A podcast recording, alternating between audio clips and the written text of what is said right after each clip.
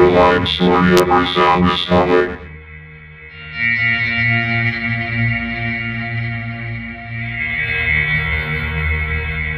Subsonic.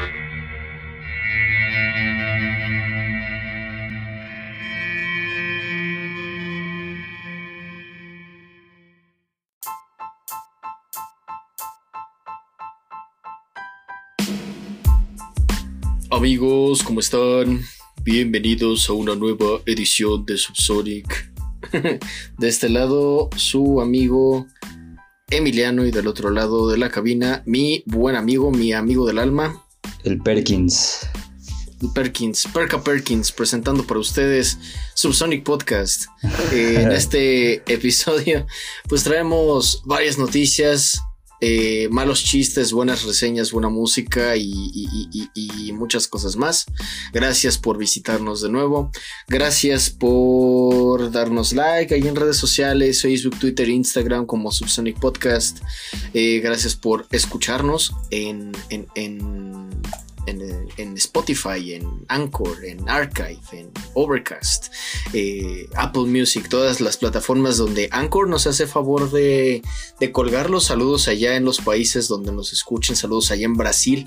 Eh, um, y pues, pues, pues, pues, pues nada, ¿cómo estás, amigo? ¿Cómo estás esta bella noche de domingo? Yo pues estoy bien aquí, emocionado de estar otra vez contigo. Esto parece un déjà vu. Eh, pero pues bien, o sea, fuera de eso, todo chido, todo correcto. ¿Y tú cómo estás? Bien también, bien también, este... e- Es, es interesante eh, grabar, no solo... eh, es que ustedes no están para saberlo, y, pero nosotros estamos para contarles los pormenores de la producción de este podcast.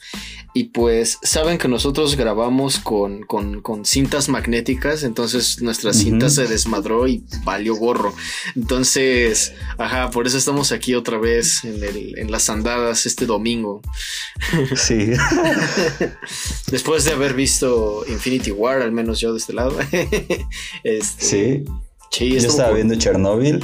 Ah. Eh, sí, yo creo que, que por eso, por el hecho de estar viendo Chernobyl y, y todo este pedo nos agarró como la inspiración de usar este, pues tecnología del siglo pasado y por eso nos pasa lo que nos pasa. Ajá, eh, cosas de espías así viejos, ¿no?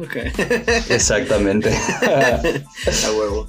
Este, pues nada, eh, hablando de cosas viejas y así, vamos a arrancar con una noticia, no solo que es vieja para ustedes, porque seguro ustedes lo estén escuchando un eh, 9 de julio, probablemente ya vayan a ver Black Widow, no hagan spoilers, por favor. Y, y pues también vieja porque pues esto salió en la última semana de junio. Y es que es esta noticia de que Metallica va a sacar una remasterización del Black Album acompañada de una compilación de covers llamada La Lista Negra de Metallica. Eh, son un montón de géneros, de generaciones, de continentes y demás. Eh, esto va a salir en plataformas digitales el 10 de septiembre y en formatos físicos el 1 de octubre. Todo esto por el 30 aniversario del Black Album. Además de que, pues, mm, lo, que se recaude a través de esto se va a ir a la caridad, a una asociación llamada All Within My Hands. Eh, desconozco exactamente qué es lo que hace esta caridad, pero ah, para allá va. Este. Y pues nada, ¿qué tal recibiste esta noticia, amigo mío? Pues yo eh, la recibí bien. Em, la recibí bien porque pues ya saben que desde el principio de que, bueno, desde el principio de este podcast hemos venido diciendo que el rock pues ya está dando sus últimas patadas de ahogado, ¿no? Ajá. Y a veces como que en todos mis, mis debrayes creo que es como un rollo acá de, de Metallica de decir como, güey, pues hay un chingo de cosas alrededor de nosotros. eh, nosotros ya nos estamos muriendo, queremos darle chance a las nuevas generaciones y así. Y también eh, otra cosa que he estado pensando acerca es que pues varias veces hemos mencionado que las personas cuya música escuchamos no tienen como que los gustos más eh, comunes que digamos y a veces los gustos que tienen ni siquiera tienen que ver con el género que hacen, ¿sabes? Ah, sí. Entonces, eh, pues yo no dudo ni tantito que los integrantes de Metallica eh, sean un tanto eclécticos en cuanto a sus gustos eh, musicales. Y pues creo que de ahí también puede venir toda esta multivocidad y variedad de artistas que pues convocaron para hacer esta lista negra, ¿sabes? Y pues eso, también eh, en algún momento vi alguna entrevista que hizo nuestra competencia Luisito Rey a Kirk Hammett y le dio a escuchar cosas pues muy tropicales tipo merengue, salsa y todo ese pedo y a Kirk le gustó, entonces Ah, creo que teniendo en cuenta todo esto que estoy diciendo y esa entrevista que le hicieron a Kirk, pues tiene sentido todo lo que estamos viendo en esta lista negra de artistas para realizar covers y así.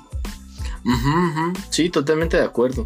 Y, sabes, eh, pues sí, yo creo que es, como, o sea, sí en parte es como de, quiero que todas estas personas, o sea, los que se quieran invitar, nos ayuden a celebrar nuestro legado eh, pero también es un poco, o sea, como que bajita la mano, un poco decir, miren nada más hasta dónde llega nuestro legado, ¿no? O sea, nuestro legado no respeta géneros, o sea, no se queda dentro de un género, ni se queda dentro de un solo país o de una sola lengua, ¿no? O sea, trasciende hasta, hasta todos lados, ¿no? Por eso andaban pegando el grito en el cielo porque está ahí J Balvin y está Hash y José Madero y Juanes, etcétera, ¿no?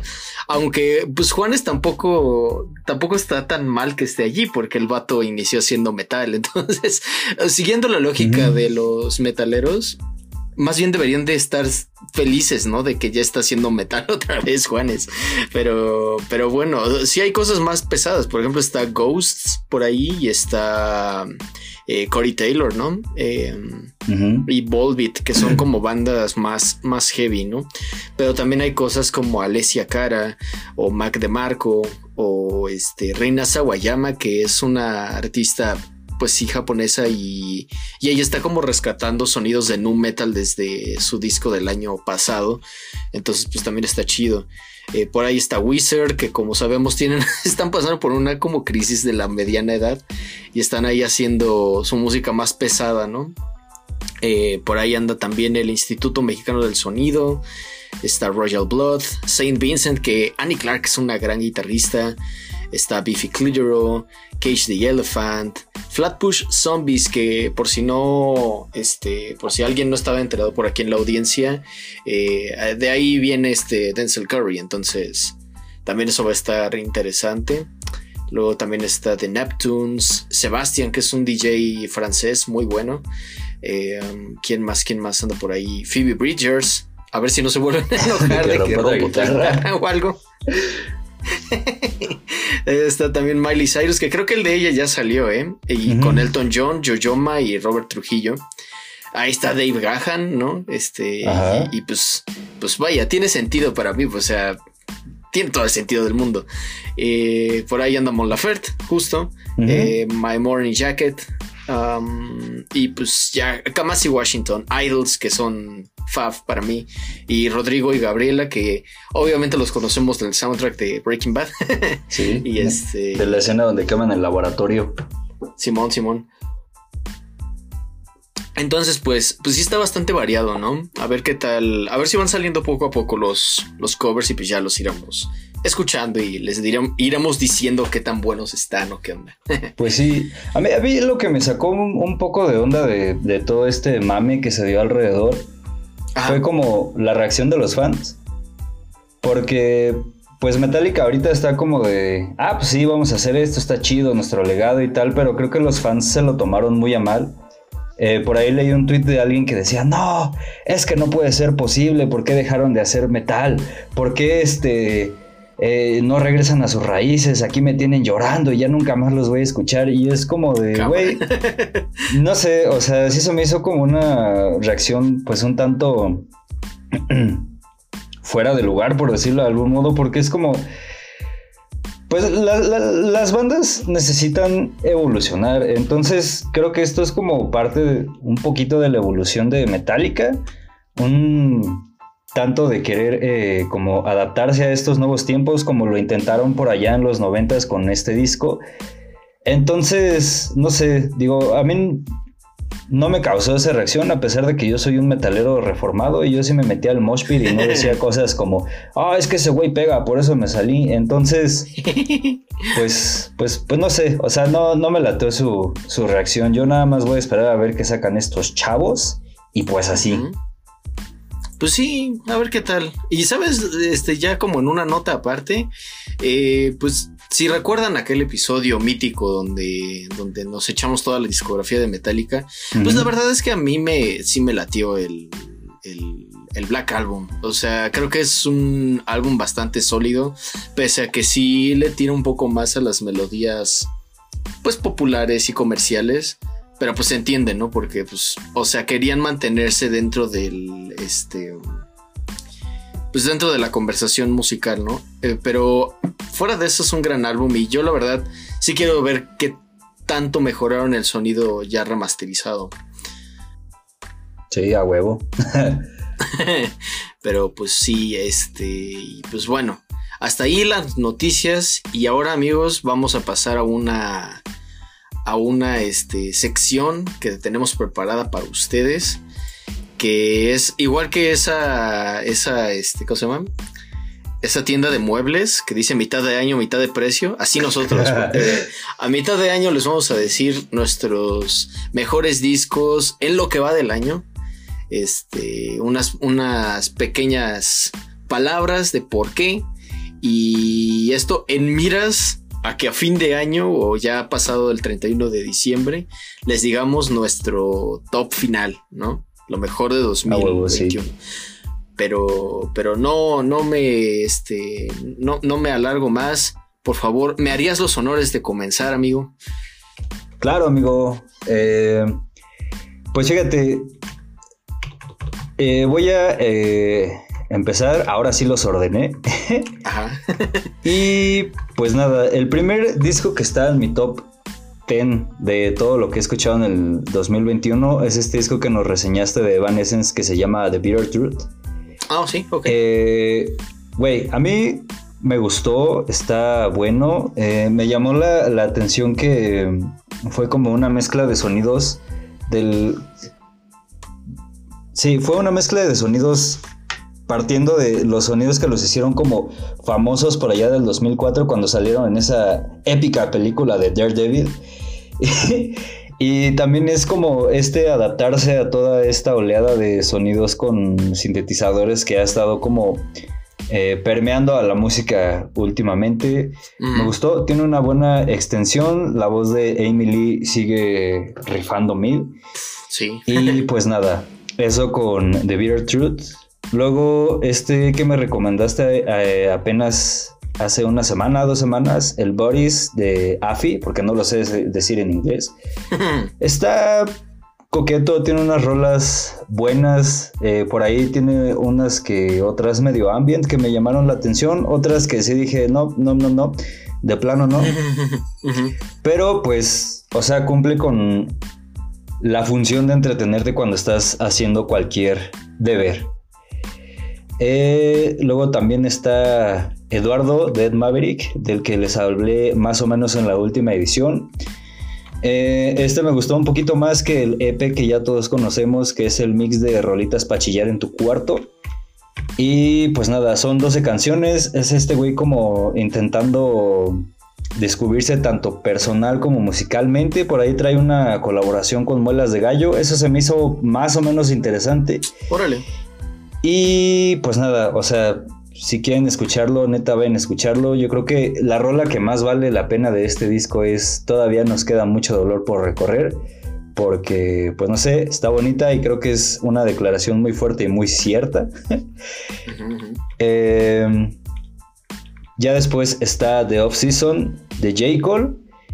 Que pues nada, a mí me gustó de principio a fin, me gustó cómo está armado, las líricas, los flows, los beats.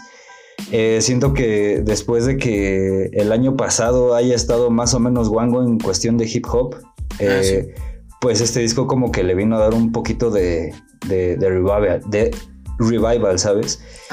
Eso me llevó mucho la atención. Eh, no sin olvidar que pues lo más rifado del año pasado fue Denzel Curry. Y pues nada, eso con The Off Season. Luego está Todo Bien Vibrati, del cual ya les hablamos poquito la vez pasada. Eh, también está bueno, está bien producido. Es como esta musiquita relajada, triste, que igual pones para ponerte a, a tristear ahí en tu cuarto. Y pues nada, vayan a topar más cosas de esta morrita. Luego está Scale Nacy de 21 Pilots, que pues ya les hicimos un episodio completo. Vayan a escucharlo, la verdad es que a mí me gustó. Sí es un cambio de sonidos interesante lo que hizo Tyler junto con Josh aquí. Pero pues no sé, a mí me gustó mucho, creo que encaja bien en todo el lore de 21 Pilots. Luego eh, está Sueños de Dalí de Paloma Mami.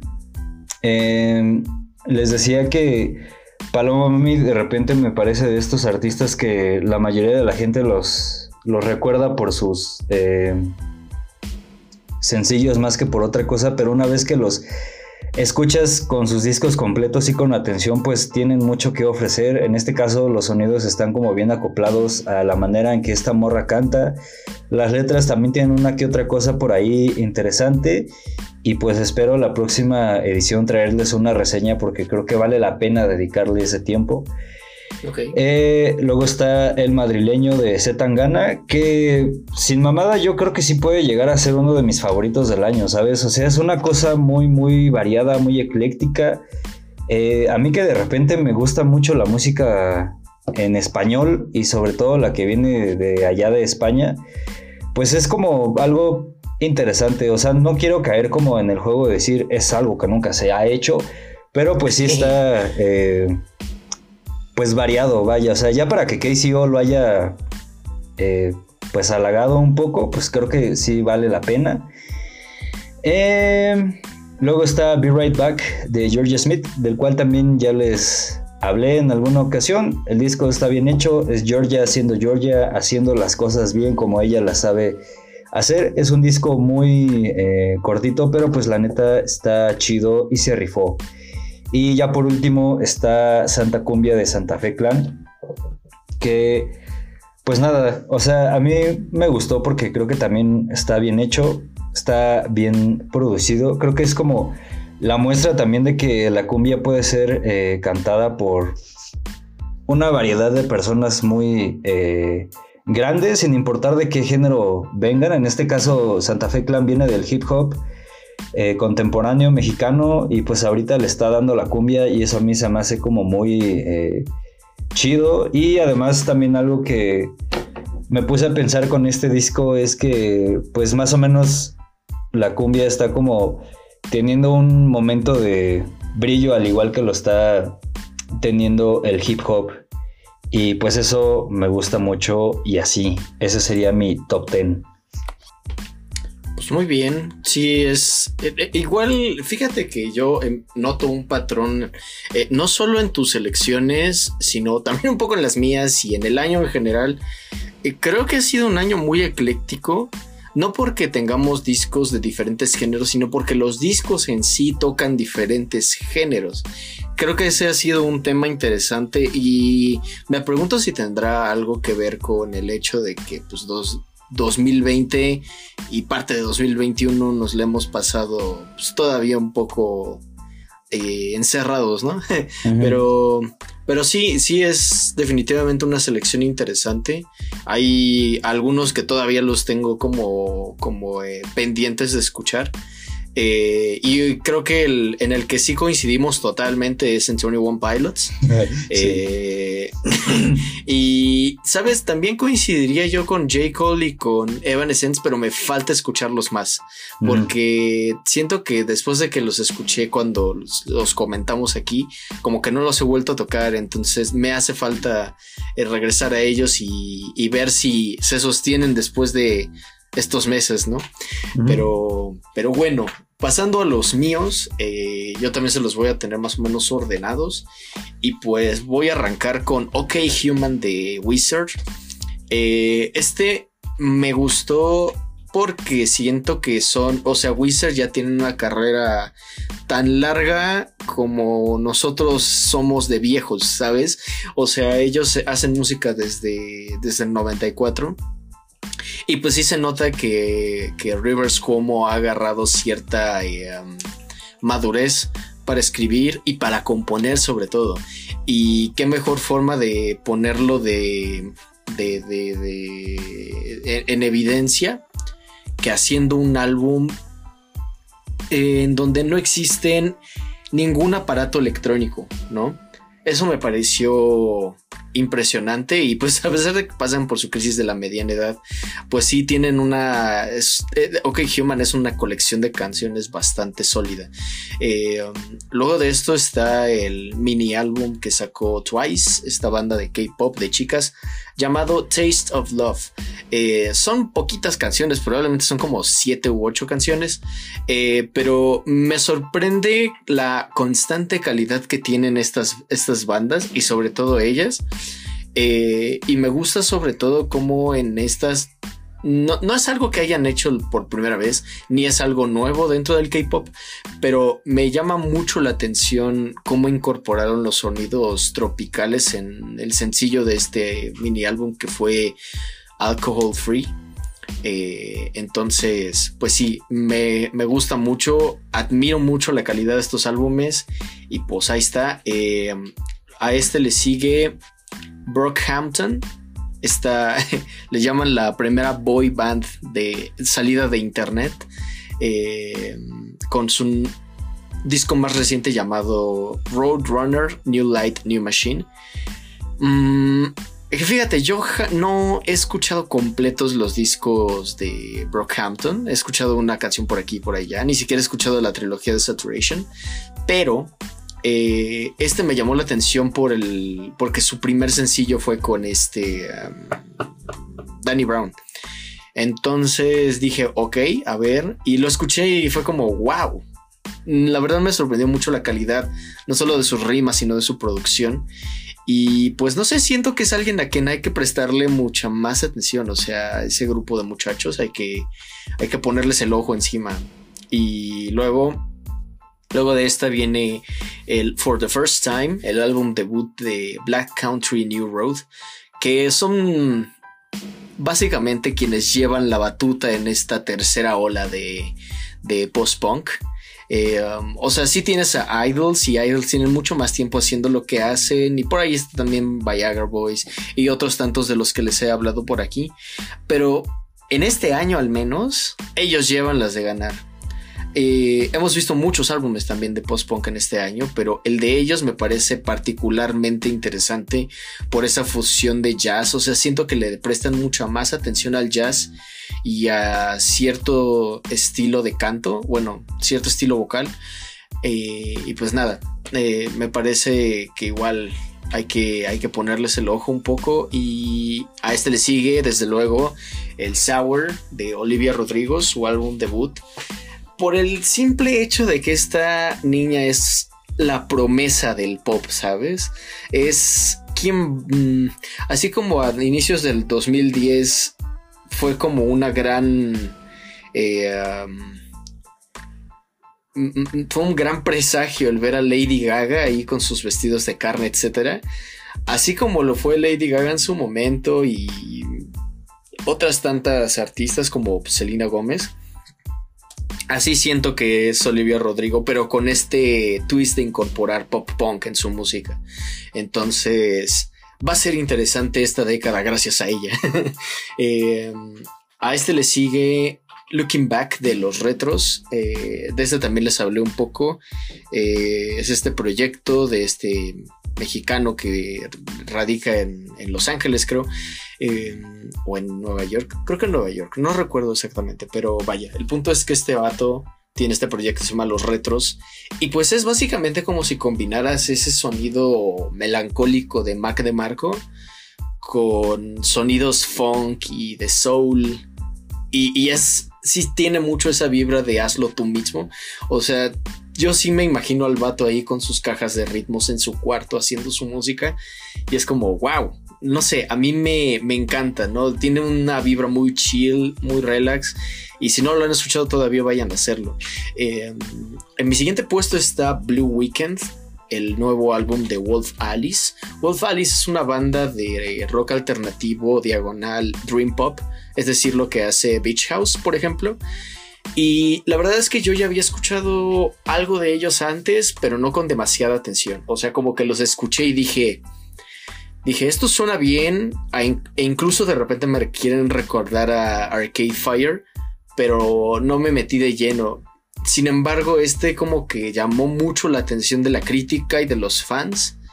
Entonces, pues inevitablemente dije, a ver, ¿qué está pasando aquí? Y cuando lo escuché dije, wow, wow, o sea, creo que es un disco muy completo. Y pues, o sea, el hecho, el solo hecho de que te invite a ti, o sea, aunque no conozcas mucho o nada de la banda, es muy amigable, es muy accesible, pues. Y tiene ahí sonidos muy variados también. Eh, um, alcanzo a escuchar ahí como, como beats de rap o beats de electrónica. Eh, pero bastante bien montados a su estilo y también escucho por ahí hay una canción en particular que sí es muy rock y hasta suena como parodia que probablemente sea una parodia pero pero vaya, escuchen a Wolf Alice también. Eh, en mi siguiente puesto está, obviamente, Scaled and Icy de One Pilots. Eh, y no sé, me gustaría resumir, porque creo que ya hemos hablado mucho de este álbum. Eh, entonces me gustaría resumirlo con una frase que me dijo mi amorcito, saludos, que es: One Pilots usa el estilo como un vehículo para expresarse. Ajá. En ese sentido, pues es, fue un riesgo calculado el que tomaron, porque eh, mm, no les importó dejar de sonar como en Trench o como en Blurry Face o como en cualquiera de sus discos, solo para seguir contando la historia que ellos querían contar, ¿no? Y eso a mí me parece algo fascinante y, admirable también, porque, porque pocos artistas tendrían las agallas de hacer eso, ¿no? Prefieren como quedarse en su zona de confort. Eh, no le estoy tirando mierda a nadie, simplemente. Eh, pues ahí está. Y en mi siguiente puesto está Forever in Your Heart de Black Dresses. También de este disco les hablé hace algunos episodios. Y pues sigo flipando cada vez que lo escucho. O sea, es un proyecto súper interesante. Me da mucho gusto que Ada y Debbie hayan vuelto porque la verdad es que son eh, compositoras muy talentosas. Eh, el disco es áspero, es experimental y pues al final del día, o sea, con todo lo rudo que es, con toda esa fuerza con la que te golpea cada que lo escuchas, es un recordatorio de algo que no debe de, de ocurrir de nuevo, ¿no? Es decir, si ustedes conocen o tienen gente cerca que es de la comunidad LGBT, sobre todo si es una persona trans, por favor defiéndanla. Si la quieren, defiéndanla, por favor. Porque lo que les pasó a ellas, pues no se le desea a nadie y pues es algo que no debe de volver a ocurrir, ¿no? Pero bueno, y para terminar, eh, está Call Me If You Get Lost de Tyler the Creator. Desde luego no había tenido, no habíamos tenido chance de hablar de él porque pues salió en las semanas que no, que no grabamos, pero pero, pero, pero, pero, este es un gran álbum. La verdad es que creo que es el proyecto más sólido que ha hecho Tyler. O sea, si Igor ya era bastante bueno, aquí agarró como el estilo que tenía en Igor y lo que tenía por ahí en Wolf o en Goblin incluso. Y pues lo juntó todo y la verdad es que supo conciliar muy bien todas sus diferentes caras, ¿no? y con ellas hablar un poco del éxito que ha tenido hasta ahora. Y, pues no sé, es muy interesante escuchar a Tyler desde esta posición, ¿no? Eh, y pues esos son, esas son mis elecciones para la mitad del año y pues ya veremos qué tanto cambia o qué tanto se mezcla, ¿no? Este, nuestras dos, nuestros dos, este, nuestras dos listas, ¿no? Para final del, año, amigo. A huevo.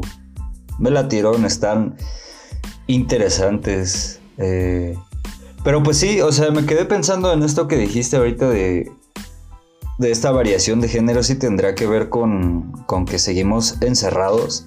Ajá. Yo a veces quiero pensar que sí, porque pues no sé, o sea, creo, o al menos yo cuando me aburro como que sí empiezo a, a, pensar muchas cosas y en buscar otras y en mezclarlas y así, o sea, obviamente no en música porque yo no hago música, Pero pues me imagino que es algo como muy humano y que a las personas que hacen músicas pues les aqueja y hacen lo mismo. Entonces, no sé.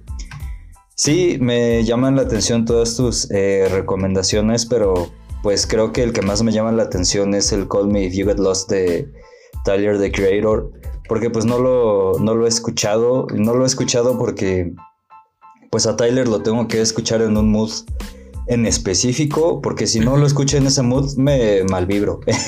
Entonces, eh, pues sí, o sea, creo que tendré que encontrar el momento, tiene que ser sí o sí esta semana para ver de qué, de qué va y pues eso. Pues sí. Además, eh, corrígeme si me equivoco, pero creo que eres más cauto cuando hay mucho hype alrededor de algo, ¿no?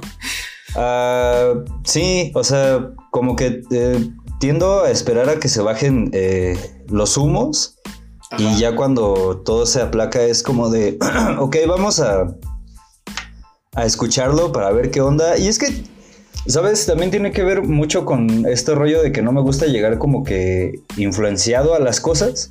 Ya. Mm.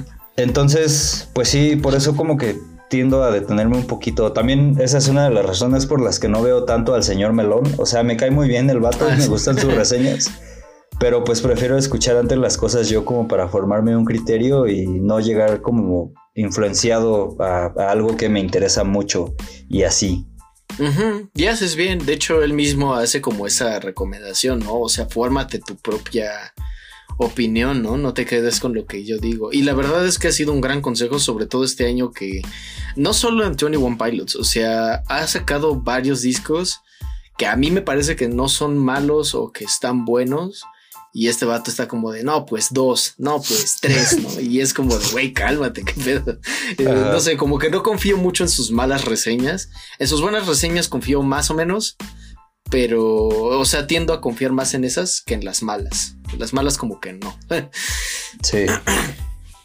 Pero bueno, este, pues si no tienes nada más que agregar, amigo, puedes pasar a hacer tus recomendaciones de hoy. Sí, eh, hoy amigo, pues lo obligado, y no obligado en mal pedo, sino que recordarles que vayan a escuchar a nuestros podcast hermanos La Piñata Podcast, a los cuales les ayudamos la sesión pasada con una duda musical. Ah, sí, sí. Y a este otro podcast donde participo que es 3GGGG. Eh, nada, vayan a escucharlo. Allá los temas son muy diferentes. En 3G sí digo muchas groserías. Y pues eso. Y mi única recomendación musical del día de hoy es este disco de esta banda que se llama Escorbuto. Ellos vienen del País Vasco. Eh, el disco se llama Aquí no queda ni Dios, dura media hora, salió en el 92 y tiene 10 canciones. Eh, yo recomiendo que vayan a escucharlo, es punk español. Eh, no sé, ya alguna vez también les hablamos aquí de The Casualties y todo el pedo. Estos güeyes son influencia de The Casualties. Entonces vayan a toparlos, está interesante. Es muy raro, no recuerdo si lo mencioné en ese de Vu, en ese Lost Media. Pero a mí me llama mucho la atención que estos güeyes sean del país vasco, al igual que Miguel de Unamuno, y que hablen tanto de Dios y de la muerte y de la tristeza y el dolor. No sé, siento que hay algo ahí en el país vasco. Entonces, vayan a escucharlos y así. Pues sí, sí, buen- buenas recomendaciones, ¿eh? Y este. Los media. ah, esa fue idea mía, perdón. Este. ay, este. ay, ay, ay. Qué risa. Anyway, eh, pues yo, amigos, yo no traigo tantas recomendaciones, pero sí traigo las de siempre. Como siempre, les voy a recomendar un buen cover. Les voy a recomendar este álbum tributo a Body Holly que se llama Ray Vaughan Body Holly, que tiene que ver con, con, con esta, pues una canción de él que así se llama, Ray Vaughan Body Holly. Y pues es un tributo a este hombre que, si lo recuerdan, eh, falleció en, esa, en ese famoso accidente, creo que fue en el 50 y algo, 59. 59 es ahí, pues tuvo su accidente con, con, con este Richie Valens y otra persona cuyo nombre siempre lo olvido porque no sé, o sea, siempre es como, ah, el día que murió el rock and roll y eran como ellos tres, pero en fin, el disco tiene cosas bastante interesantes, trae por ahí a The Black Keys, a Modest Mouse, a Paul McCartney también, a CeeLo Green, a Julian Casablancas, entre otros. Y pues sí, es para eso, para celebrar el, el legado de Buddy Holly. Este, eso por un lado. Por otro, les voy a recomendar un disco epónimo. Ahora que estabas mencionando lo de, Scorbuto y bandas españolas, etcétera. Pues hay una banda que a mí me gusta mucho. O me gustaba más cuando estaba en la secundaria. Eh, y pues entiendo que la gente en general en estos tiempos no le agrada del todo. Y pues ubico como varias razones por las cuales no les podría gustar. Sus letras, su estilo, eh, el hecho de que podrían ser calificados como posers, eh, la voz del vato, no sé, hay muchísimas razones por las cuales, o los fans incluso, que por los cuales no podría gustarles Mago de Voz. Pero eh, quiero recomendarles que escuchen por ahí el disco epónimo, no el primerito, que el primerito es del 94 y es cuando todavía no, definían a su vocalista. Pero hay otro del 96, algo así, que se llama La... Bueno, lo conocen los fans como La Bruja, pero también se llama solo Mago de Oz. Y es... Son reversiones del primer álbum, pero con la voz del nuevo vocalista. Eh, y pues de ahí salen joyas como esta que se llama El Lago, que es una canción muy bonita. Y pues, pues nada, eh, ya hace un, día si...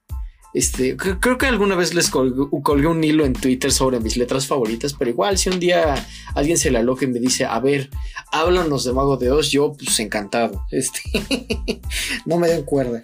Este, y bueno, eh, ¿qué más? Una canción larga, pues justo del Call Me If You Get Lost, trae un par de rolas bastante extensas. Una de ellas se llama Sweet Diagonal I Thought You Wanted to Dance. Es una canción en dos partes, evidentemente. Y pues en la primera parte hace esto de. O sea, como que. Mm, trata de canalizar el estilo que tenía en Igor.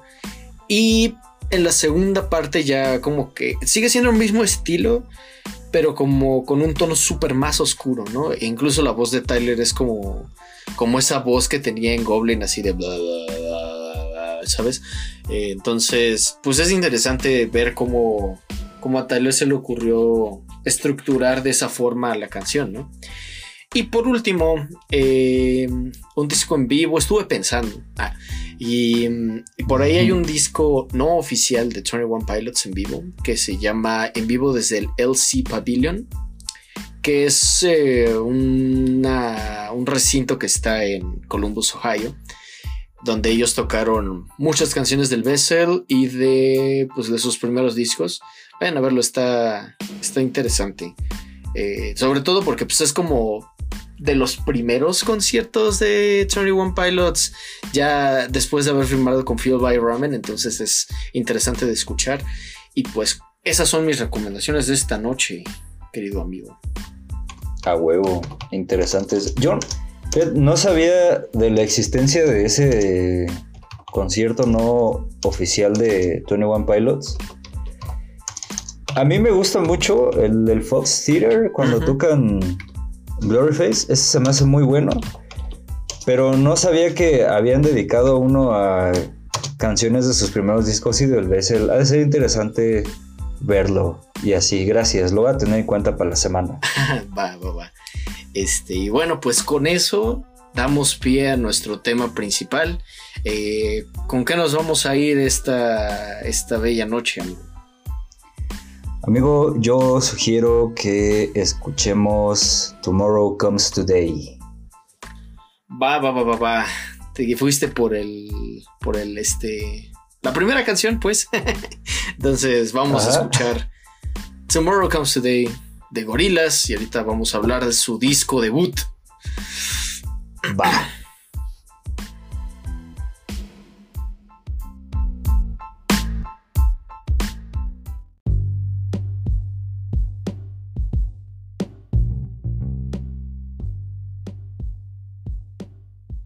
Y amigos, ese fue el Mañana llega hoy anciano de Gorilas, de su álbum debut. Y pues de eso vamos a hablar el día de hoy. Vamos a hablar del álbum debut de Gorilas porque, porque es un discazo, porque este año cumple 20 y porque pues, pues, ¿por qué no? Es un gran álbum. Eh, amigo, ¿tú cómo conociste a Gorilas? Pregunta obligada de este podcast. Claro, y respuesta obligada también. Eh, yo los conocí por allá de 2000, 2003. Porque eh, una tía alguna vez me grabó unas cuantas rolas precisamente de este disco en un cassette. Güey, todavía se usaban los cassettes. y pues nada, entre las rolas me acuerdo que estaba Clint Eastwood y pues me llamó mucho la atención. De ahí les perdí la pista un rato hasta que sacaron eh, el Plastic Beach. Y pues eso, así fue como conocí a Gorilas. Y como disclaimer para todo el transcurso de este podcast, es la primera vez que escucho de principio a fin este disco. Ándele, muy bien. Tu primera vez escuchando gorilas. Ey. yeah, muy bien. Este, pues sí, fíjate que la mía también se remonta a hace muchos años, pero, pero eh, es eh, por lo mismo de que se remonta hace muchos años, es quizá también un poco extensa, porque, o sea, yo me acuerdo que cuando estaba morro, eh, pasaron el video en las noticias, o sea, porque no sé, supongo que para 2001 era una novedad ver una banda virtual, como si no hubieran existido los Archie y Gem and Holograms antes, pero bueno, este era como una novedad y entonces lo estaban pasando en las noticias y pusieron un pedacito del video de 192000 y ese pedacito fue lo único que se me quedó en mi memoria sobre la existencia de gorilas. Y um, y pues ya lo dejé allí y muchos años después, casi antes de que saliera Plastic Beach, como en 2008-2009, eh, mis primos pusieron el disco y cuando escuché 192000 fue como de, dude, yo conozco esa canción y entonces fue como, ajá, súper flipé, me compré el disco y, me y empecé a comprar un chingo de cosas de ellos porque, no mames, sí me hice súper fan. Eh, Y pues que, eh, ajá, o sea, me hice muy, muy fan de la banda hasta la fecha.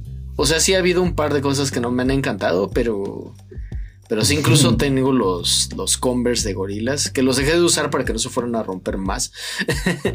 y esos, ajá, no, y esos tenis, el, seguro los recuerdas porque los llevaba más o menos seguido a la FES, pero pero, pero gracias a esos tenis es que me hice de un par de, de, amigos. Ustedes saben quiénes son, saludos. Este, y pues, pues sí, estuvo, estuvo cool allí conocer a gorilas y todo el asunto. Pero, pero bueno, vamos a hablar un poco de la banda. Eh, fíjate que gorilas el concepto surgió más o menos como en el 97, 98 más o menos una vez que Damon Albarn había hecho migas con Jamie Hewlett. Jamie Hewlett era un escritor, creador de cómics, más famoso por su cómic Tank Girl. Y pues había hecho amigo de Graham Coxon y de, de Damon Albarn gracias a Blur. Y entonces pues un día dice Damon que viendo viendo este, ¿cómo se llama este programa? Donde no pasa música, MTV. Eh, viéndolo, después de un rato dijo, chale, o sea, eh, ver MTV por mucho tiempo se siente un poco infernal, ¿sabes? Se siente un poco plástico, o sea, no hay nada de sustancia allí. Entonces se le ocurrió, ¿qué tal si hiciéramos una banda? O sea, así como fabrican, prefabrican a las, a las boy bands, ¿qué tal si prefabricáramos una banda virtual? Pero vamos a hacerla más interesante. ¿Y qué había en ese más interesante? Pues primero que nada, meter más géneros a los cuales Damon no se atrevía a entrar debido a Blur. O sea, no tanto porque los otros se fueran a enojar, sino más porque, porque pues él no veía que cupieran dentro de Blur.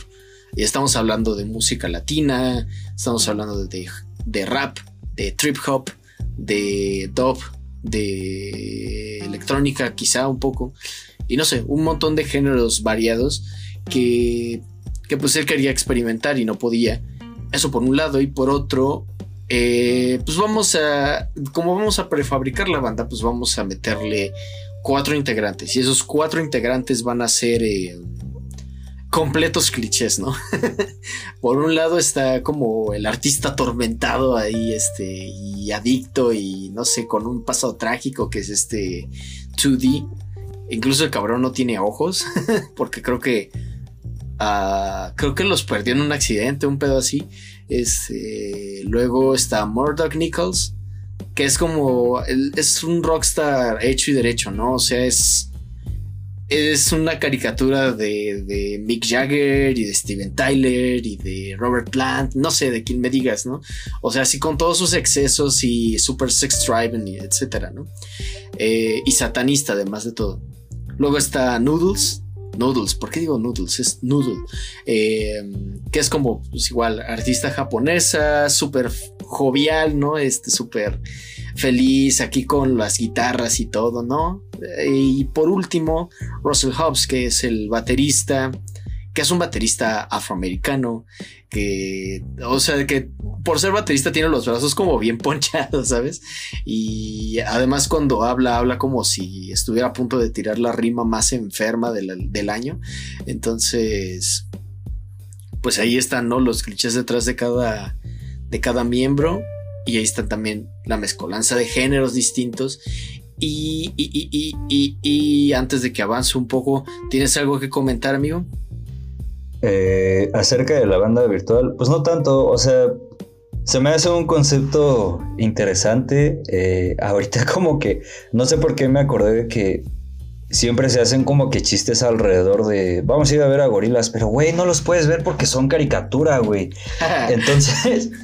No sé, sí se me hace algo interesante. Yo hasta el día de hoy que nos estás comentando esto nunca los habría visto como una banda prefabricada, pero pues igual ese dato nos sirve como para desarrollar ciertas cosillas que topamos por ahí del disco y así. Y amigo, antes de que empieces con la primera canción, si me lo permites quiero hacer tres comentarios acerca de este disco.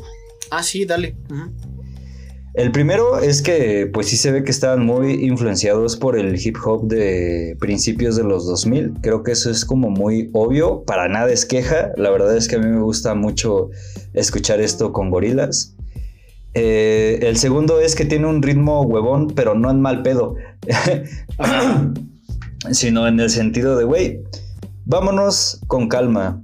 En apariencia tenemos tiempo para esto y el tercero es más una pregunta que te quiero hacer y es, ¿estamos ante un disco conceptual? ¿Estamos ante una historia, sí o no y por qué? Justifique su respuesta. Exacto.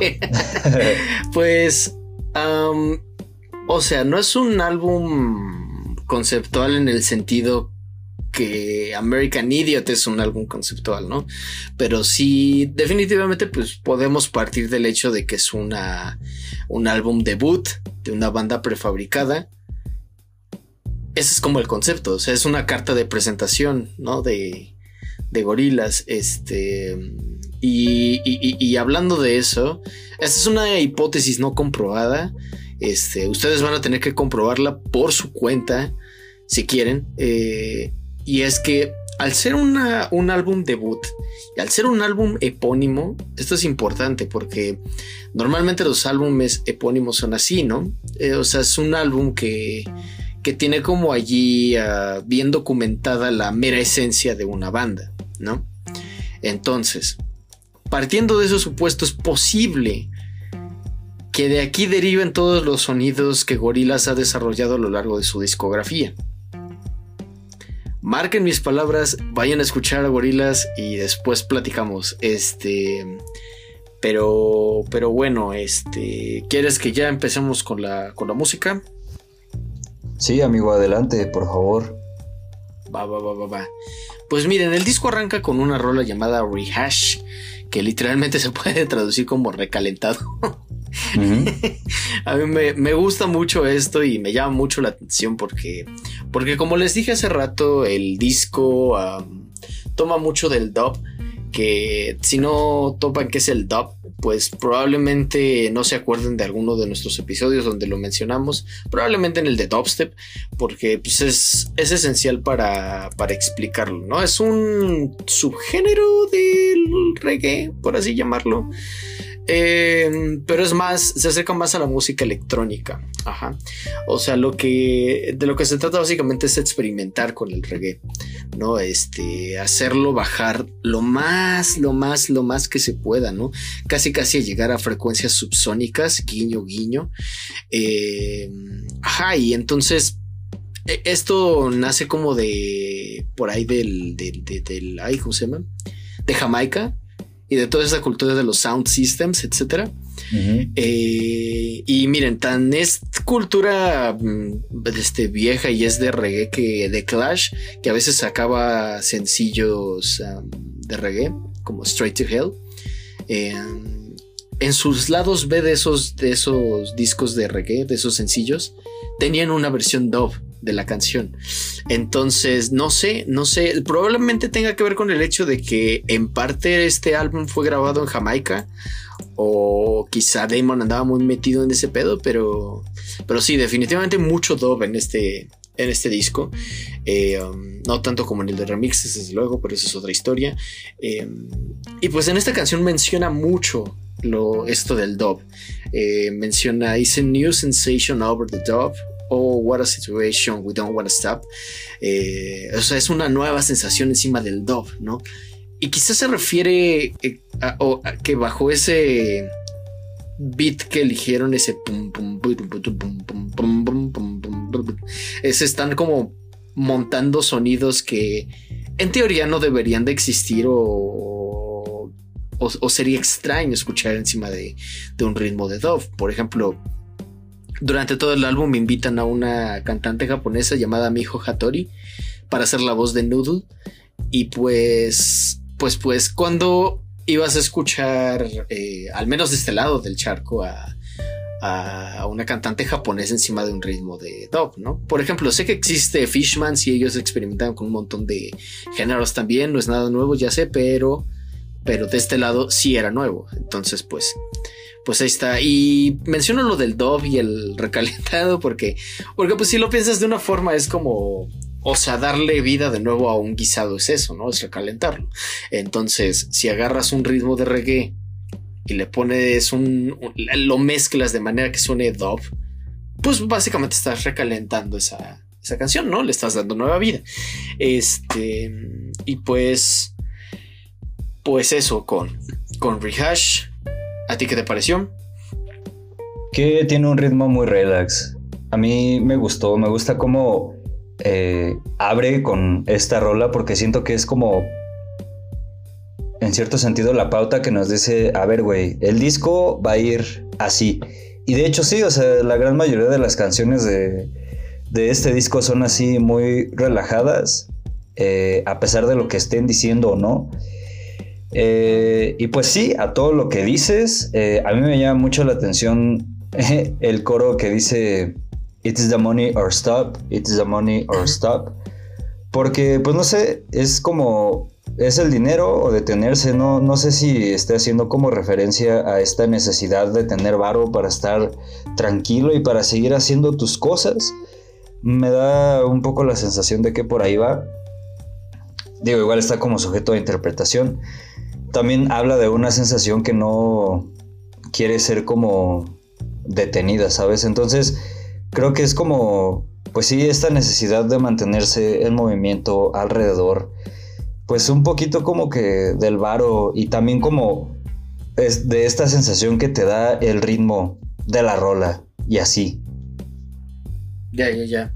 Pues sí, sí, y, sabes, también creo que sí, definitivamente todo está sujeto a, a interpretación, por eso, por eso estamos aquí para, para darles nuestra interpretación. Pero, uh -huh. eh, ajá, yo creo que lo de Is the Money or Stop también va un poquito por ese lado de, de al ser una, band, una, una boy band, por así llamarla, o sea, una banda virtual prefabricada, uh -huh. eh, pues sí está como, o sea, deja muy, muy en evidencia su intención clara de decir esto es por el dinero, ¿sabes? Entonces, ah, ajá, creo que también va quizá un poco por ahí, ¿no? Siguiendo el concepto que dio Damon Albarn.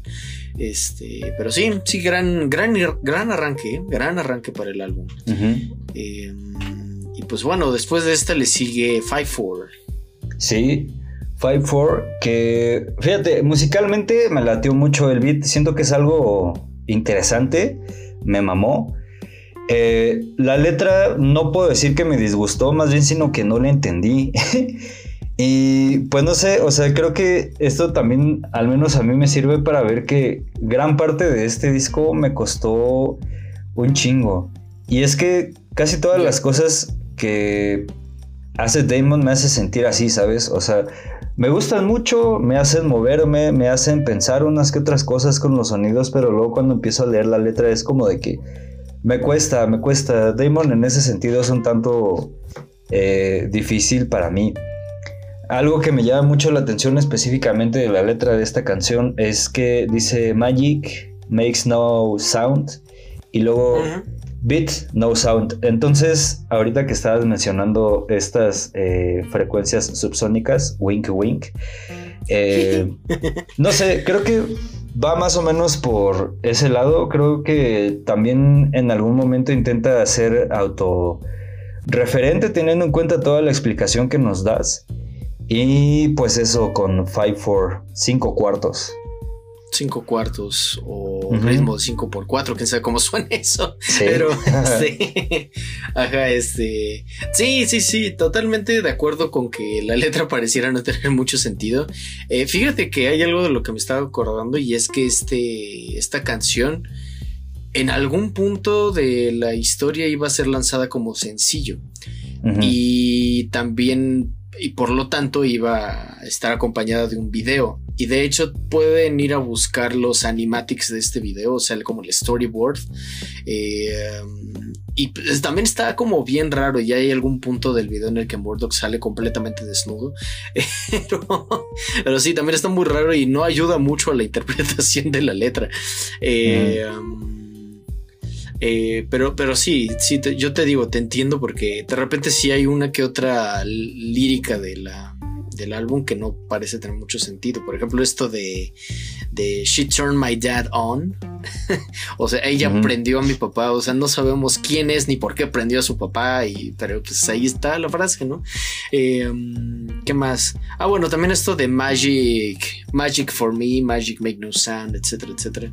Yo siento que la magia podría referirse aquí o al sonido, justo como lo decías por las frecuencias subsónicas, o al dinero. Cualquiera de las dos puede ser, creo yo, porque es como Magic for me, Magic make no sound. Entonces, quién sabe. Pues sí. Habría que ir a la Roma a preguntarle a Damon. Sí, ahora que venga así como de, oye, güey, qué pedo, mira, estábamos analizando tu canción y pues no nos quedó claro. A ver, explícanos. Explícate, hombre. pues sí. Pero bueno, después de esta viene Tomorrow Comes Today, rola que escuchábamos hace unos minutos. Y pues es una rola que a mí me gusta mucho. Eh, no te culpo. cabe, cabe mencionar que esta canción fue lanzada primero eh, como un EP. Ese fue el primer lanzamiento de Gorillaz, el EP Tomorrow Comes Today, que incluye, entre otras cosas, esta, una que se llama Ghost Train, creo que Ghost Train está allí porque esa es la primera canción que grabaron oficialmente como gorilas. Aunque Damon también menciona una canción de Blur llamada On Your Own como de las primeras canciones de gorilas.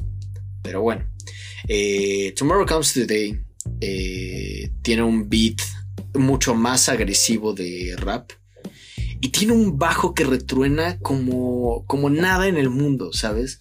Eh, y es más, hasta me atrevería a decir que son dos bajos los que tienen allí. Pero. Y, es una característica que existe, prevalece durante todo el álbum. En todo el álbum hay bajos y retruenan feo, güey, ¿sabes? Entonces, eso por un lado. Hay una melódica por ahí que aparece también en varias canciones. Parece que a, a Damon también le gusta mucho ese instrumento. Olvidé mencionar hace rato que casi todo el álbum, excepto una canción, después les digo cuál, eh, está producido por un hombre llamado Dan Nakamura, alias The Automator. Eh, y pues, pues bueno, dejo ese ahí, pónganle un, una tachuela a ese dato y ahorita regresamos a ello. Eh, Tomorrow Comes Today, pues como les digo, tiene todos estos sonidos. Y pues durante la canción repite varias cosas, repite como I won't be here too long o, I, I'm not here at all o algo así. Eh, y, este sí, para que vean, tiene sentido cuando lo relacionas con el video, porque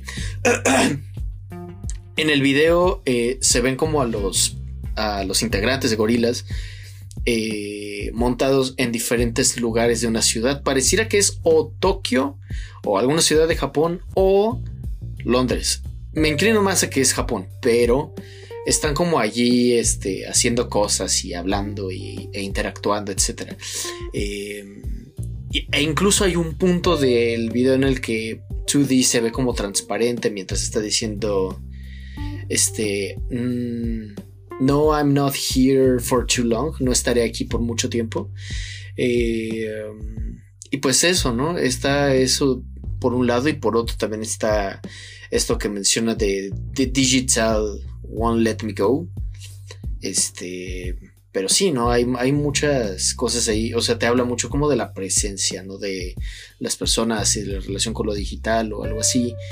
Y pues, pues no sé, es una letra definitivamente interesante, no sé tú qué opines. Sí, yo diría que interesante y además como un poco triste, ¿sabes? Eh, a mí me llama mucho la atención esto de lo digital no me dejará ir, porque pues no sé, o sea, lo escucho en contexto con la rola, en contexto con el disco y luego me pongo a pensar así como de, oye, pues no será como que todo este rollo de cómo los aparatos nos dejan inmóviles en sus imágenes, pero en realidad, pues nosotros sí nos vamos aunque, pues ellos como que en cierto sentido nos inmortalicen, ¿sabes? O sea, porque, güey, cuando usamos eh, las cámaras, pues tomamos fotos, nos tomamos selfies y ahí nos quedamos como que para siempre en el archivo. Pero pues en realidad nosotros sí envejecemos, güey. sí envejecemos y nos dan más dolencias y nos vamos y nos morimos y así. Y pues no sé, creo que va más o menos como por ese lado. Luego eh, también es, hay una, un verso por ahí que dice, no creas que me voy a quedar por mucho tiempo. O sea, en algún momento me tengo que ir, ya sea como pues de este mundo o de lugar o algo así. Y a pesar de que me voy a quedar en esas imágenes que pues están sacando de mí los aparatos, eh, pues me voy a ir. Me voy a ir y el tiempo me, me preocupa y todo ese pedo. Entonces, de repente me da la sensación de que a pesar de que sea como que una banda prefabricada, pues Damon anda como más o menos en el malvibre de qué pedo con el tiempo, qué pedo con cómo estoy envejeciendo, qué va a ser cuando me vaya, a dónde me tengo que mover y así. Entonces creo que esta rola va más o menos de eso. sí, yo estoy de acuerdo contigo, ¿sabes? Y sobre todo porque pues no es la primera vez que encontramos este tipo de temas en Damon Albarn, ¿no? O sea, si recordamos a inicios del año cuando reseñamos Everyday Robots, pues está esta canción de Photographs, ¿no?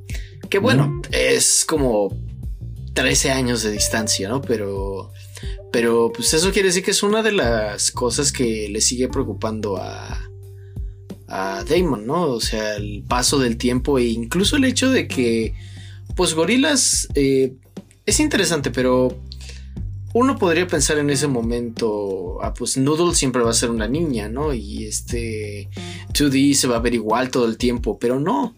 O sea, a pesar de que ellos son caricaturas y de que uno podría pensar, ah, pues es que ellos no van a envejecer, pero Damon sí.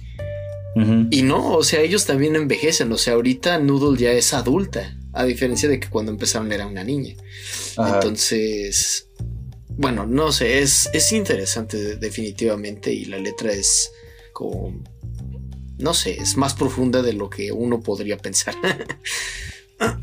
sí, exacto. y pues nada, luego de esta viene New Genius Brothers. Eh, hablando de profundidades, amigo. Eh, fíjate que esta rola me hizo pensar en un western por cómo el narrador nos describe que mató a un hombre que tenía que ser matado y por cómo lo mira la gente cuando camina por la calle, ¿sabes? También por ahí en otros versos menciona una cosa así como haz lo que tengas que hacer, como si estuvieras en un lugar sin ley, con forajidos, donde la ley pues es el plomo y cosas así. Entonces, pues no sé, te digo, me, hace pensar como en un western, porque casi todas las eh, historias de este tipo pues son así, o sea, te ponen como que en un lugar en el que no hay ley, en el que la gente hace lo que tiene que hacer, no tanto lo que quiere hacer, porque pues es lo que tiene que hacer para sobrevivir, o sea, no sé, me, me, me recuerda como que a varias cosas que he visto al respecto, o sea, pensando en uno de mis westerns favoritos, Volver al Futuro 3. Ah. pues va, va más o menos de eso cuando el Doc está ahí en, en el pueblito ese. Y también eh, en, el, en, el, en, la primera escena de este de Yabu no lo mencioné, pero ya después como que lo reflexioné un poco y me hizo pensar mucho en el jinete pálido de Clint Eastwood, ¿sabes? Ah, eh, digo, no sé si ustedes han visto la película, pero neta, véanla. Y pues va de esto, o sea, un güey que llega a un pueblo que tiene que hacer lo que tiene que hacer para pues ayudar a la gente y todo el pedo y pues algo que me hizo pensar también en esto fue como el sonido de la armónica o melódica que andan por ahí. O sea, como que este, no sé si llamarlo acorde, pues me hizo pensar mucho en todas esas escenas. Y creo que también es como una rola medio contrastante con todo lo que nos has venido diciendo de que es una banda prefabricada. Porque pues, güey, o sea, nosotros podemos pensar en bandas como los Backstreet Boys o NSYNC o no sé, incluso estos chicos eh, coreanos cuyo nombre se me acaba de ir bien cabrón, BTS. BTS, ajá. Ajá, podemos pensar en ellos y es como de, pues güey, no es como que necesariamente sus rolas hablen de cosas muy sosas o que no tengan sentido y así.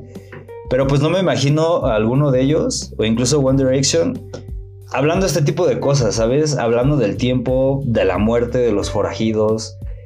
No sé, se me hace como, pues sí, somos una banda prefabricada, pero bajita la mano, pues estamos aventando todos los debrayes que Damon trae en la cabeza. Y eso pues, se me hace chido, la verdad.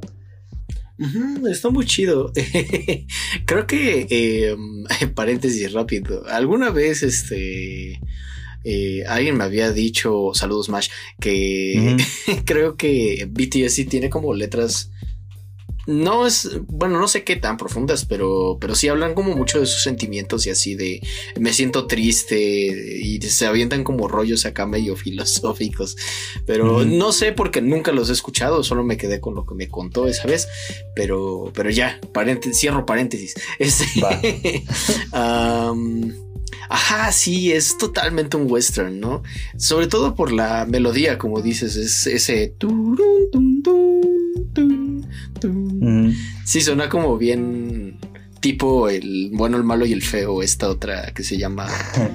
Eh, ah, ¿cómo se llama esta? Eh, Once Upon a Time in the West. Eras una vez en el oeste. Creo que es el único western que he visto en mi vida y me gustó un chingo. Eh, pero ajá. Sí, y, y, es más, yo diría que podrías calificarla de un western futurista porque, o sea, sí tiene como esta vibra, no solo por lo que canta, sino por esta melodía. Pero pues por ahí atrás tienes las cajas de ritmo y, y, un montón de efectos de sonido que pues no son propios de un western, desde luego, ¿no? Eh, pero sí, sí, totalmente. Es una gran rola. Eh, a mí me, gustó mucho la vez que, que leí por primera vez la letra. Eh, me gustó mucho eso de hermanos y hermanas, hagan lo que tengan que hacer, no confíen en la, en la gente que conocen, porque ellos te van a prometer que el río no está hondo. Pero, pero vaya, sí, ahí está New Genius Brother. Y así nos enlazamos de manera perfecta, hablando de westerns y demás, con Clint Eastwood, es, que es uno de los sencillos de este álbum. Es quizá la canción más famosa de este álbum.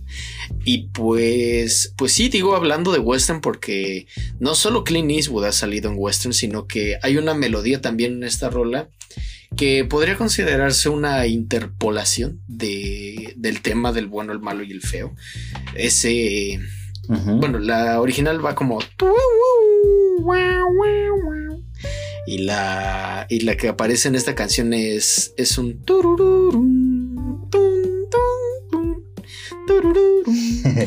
Entonces, pues ahí tiene como su vibra, ¿no? Similar. Este. parece que eso es lo que trataban de transmitir. Pero bueno. Em, esta canción. Esta canción, como diría Jimena Sariñana, es una también producida por Dan Nakamura, como casi todas las del álbum, les decía. Y pues Dan Nakamura es el responsable de producir un disco de rap de 2001 o 2000, no me acuerdo, que se llamaba Deltron 3030. Es un álbum conceptual y presenta a dos personas que es Delta Funky Homo Sapiens y DJ Kid Koala los cuales aparecen también en este álbum. Eh, Kid Koala es el responsable de los scratch en todo el álbum y Del Da Funky Homo Sapien es responsable del rap de esta y otra rola del álbum. Eh, ambos producidos por Dan Nakamura. Eh, y pues, ¿qué pasó? ¿Por qué está Del en esta canción y cuál es su historia? Pues, miren, eh, Gorillaz o Damon Albarn ya tenía como lista la, la, canción con otro rapero que se llama Feel Life Cypher. Em, y pues al final como que no les convenció mucho. Y pues acababa de trabajar Damon también en el Deltron 3030 y le dijo a Del, oye Del, ¿quieres venir y tratar de rapear sobre este beat? Va, va, va, va, va. Y entonces Del hace algún tiempo había recibido de su madre un cupón para una, una librería. Y entonces Dell fue a la librería y compró un libro llamado Cómo hacer una canción exitosa. y entonces ese, ese libro, cuando Damon le dijo, ¿quieres hacer la canción? Dijo, va. Y se agarró el libro, se puso a leerlo. Y gracias a ese libro es que la canción salió como salió. De hecho, la canción obtuvo como disco platino o algo así. Y Dell se lo regaló a su mamá en agradecimiento por ese, por ese cupón, ¿no? Eh, um, y pues bueno, después de esta bonita historia, eh, vamos a contar también la historia de la banda, porque, porque no sé si ubiques el video, amigo. Probablemente sí. Pero, eh, um, pues en el video pasa que ellos están como en un espacio así en blanco. Y bueno, de hecho el video inicia con el logo ahí de gorilas y unas letras en japonés que inmediatamente se traducen como todo cuerpo todo, cadáver que no es exterminado se convierte en uno de ellos, se levanta y mata. Eh, la gente que mata también se levanta y mata. Entonces ya empieza la canción y como que se empieza a oscurecer y de la mente de, de Russell como que se levanta la gorra y de su cabeza sale un fantasma que empieza a rapear. La historia de ese fantasma es que es un amigo de Russell que murió en un accidente o algo así.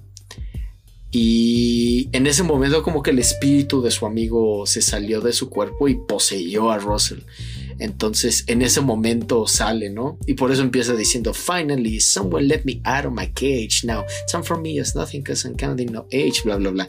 Eh, um, ah, pues eso. Y entonces se avecina como el apocalipsis, ¿no? Sabes que en las películas de zombies nunca explican cuál es el origen de los zombies, salvo que sean Resident Evil, pero pues tampoco sabemos de dónde viene el virus T. Entonces... Yo sí sé, güey. Ah. ah. bueno, tú sí sabes porque eres fan from hell de Resident Evil, pero... pero bueno, eh, pues ya ves que nunca explican, ¿no? Entonces, igual aquí empiezan a salir rayos y salen tumbas y de las tumbas salen gorilas zombie y entonces empiezan a pelear contra ellos y los gorilas zombies bailan como en trailer, etcétera. Está súper loco el video y es muy bueno. Este, y pues de eso va la canción también un poco. Eh, pero más en el sentido, es muy autorreferente, o sea, es muy, he salido de mi encierro y estoy rapeando como nunca sobre este beat y Gorilla se rifa, Russell es todo un maestro, etcétera, etcétera, ¿no? Y, pues no sé, es, la, la rola es bastante sólida y el rap de Dell ni se diga, ¿no? Pero, pero, pero tú qué nos tienes que decir respecto a esta rola, Pedro?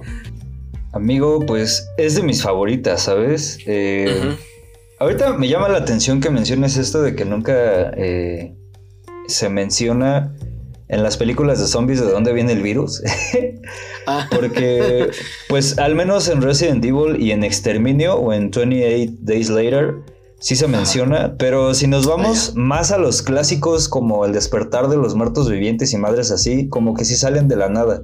Sí. Y pues me llama la atención porque eso me da a entender de dónde viene como que toda la escenografía del video, ¿sabes? El cual me gusta mucho porque, pues, güey, a mí los gorilas se me hacen animales súper bonitos. Entonces, no sé, está como chingón verlos. Eh, ya más en lo que respecta a la rola, a mí me tomó mucho tiempo entender por qué se llamaba Clint Eastwood. incluso ahora que eh, leí la letra para eh, esta reseñota, pues todavía me, me costó más entenderlo, ¿sabes? Porque eh, pues yo nunca había visto el bueno, el malo y el feo. Eh, y yo me estaba quebrando la cabeza en de, güey, tal vez habla sobre el jinete pálido, güey, tal vez habla, habla sobre Harry el sucio. Y todavía, pues sí me mamé y me fui a pensar en el Gran Torino, pero yo creo que para esta eh, altura de la historia, pues Gran Torino ni siquiera estaba planeada. No, pues pues nada, ya que nos dices todo esto, como que tiene más sentido. Eh, creo que, pues la rola como que sí de repente da como que muchas tintas de decepción. No sé, me da la sensación de que va como un poco eh, permeada de lo que ya hemos mencionado de las rolas anteriores. Eh, también me llama mucho la atención que se la pasa diciendo mi futuro, mi futuro ya viene como que le preocupa el futuro, le preocupa lo que pueda pasar, le preocupa este cambio, le sigue preocupando este paso del tiempo y así. Creo que es un, motivo ahí medio eh, común en este disco y pues creo que en todo lo que hace Damon. Y pues no más, o sea, lo que más me gustó musicalmente hablando fue de él. O sea, este güey se rifa muy cabrón. La neta sí, me voló la cabeza escuchar las rimas de este vato. Eh, yo nunca lo había escuchado. Tampoco entendí por qué a lo largo de toda la rola mi cabeza lo relacionó mucho con MF Doom. Oh, fue como que escuchaba a este güey rapear y al mismo tiempo me venía MF Doom a la cabeza. No sé, fue una relación ahí muy rara que pues, tampoco es queja. Y hay una... hay un verso que me gustó mucho porque me recordó a Buster Rhymes que dice un pedo así como Bust a few rhymes so motherfuckers remember. Y es como, no sé, o sea, se me hace que este güey despliega una maestría muy cabrona en esta rola y pues creo que el acompañamiento que le hace Damon instrumentalmente también está chido y le ayuda a que el flow se desenvuelva como se desenvolvió. Entonces, eso con Clint Eastwood. Bien, entonces sí. Sí, sí, sí. Y fíjate, eh, ahorita me recordaste que dentro también del lore de gorilas, eh, como que 2D es muy fan de las películas de zombies. Entonces también está como ese elemento allí. y, y, y, ahorita que mencionaste MF Doom, me llama mucho la atención. No solo porque Gorillaz terminó colaborando con MF Doom en algún punto, pero también porque, pues, Dell es un rapero igual, más underground, igual que MF Doom. Y me acuerdo que algún día vi una. vi uno de estos videos de reacción de alguien que escuchaba gorilas por primera vez y escuchó la voz de Dell y dijo: Este güey, ¿quién es? ¿Es, ¿Es de la Soul o es Doom? ¿O quién es? No, no identificó su voz. Dice: Por favor, díganme en los comentarios quién es. Y, y pues también era llamativo que mencionara de la Soul porque era como pues sí, es que esos tres, o sea, Doom, Dell y De La Soul son como underground, no son como, o sea, no están en el mismo eh, espectro que Dre y Eminem y todos ellos. Este, pero, pero sí, sí, es, es, interesante que lo hayas mencionado. Pero bueno, eh, luego de esta viene Man Research, entre paréntesis, Clapper. Ey, eh, y amigo, este es otro punto de no entendimiento, güey. Aquí mi cerebro parece que entró a la zona del silencio allá en Durango. Porque, pues, güey, o sea, es, es, lo que decía al principio de, del podcast, ¿no? O sea, Damon hace cosas que instrumentalmente a mí me gustan demasiado, pero líricamente me confunden demasiado, lo cual no es queja, o sea, para nada es queja. Pero, pues sí, a esta no la entendí. Eh, sin embargo, siento que esta canción en específico como que habla de imágenes que pues se obtienen bajo el influjo de ciertas sustancias y sobre adicciones. Y siento que por eso tampoco le agarré tanto la onda. Pero pues te digo, o sea, creo que musicalmente me, me gusta mucho y así. Sí, es otro de los ejemplos de que hay algunas letras en este álbum que no tienen mucho sentido, pero son las menos afortunadamente. Em, sí, sí, tiene imágenes que sí parecen haber sido escritas bajo los influjos de alguna droga o así. Este... Em, ah, porque inicia... O sea, la canción inicia con un, una especie como de radar, ¿no? Y luego empieza a escucharse el, beat como, no, no precisamente como house, pero sí es un beat como muy constante. Es un... Y ya se escucha que grita probablemente 2D, dice, This is a breakfast club. que pues, es mm, o sea, literalmente podría ser un club del desayuno. O podrías referirse a la película The Breakfast Club, ¿no? Que es una película muy buena si no la han visto.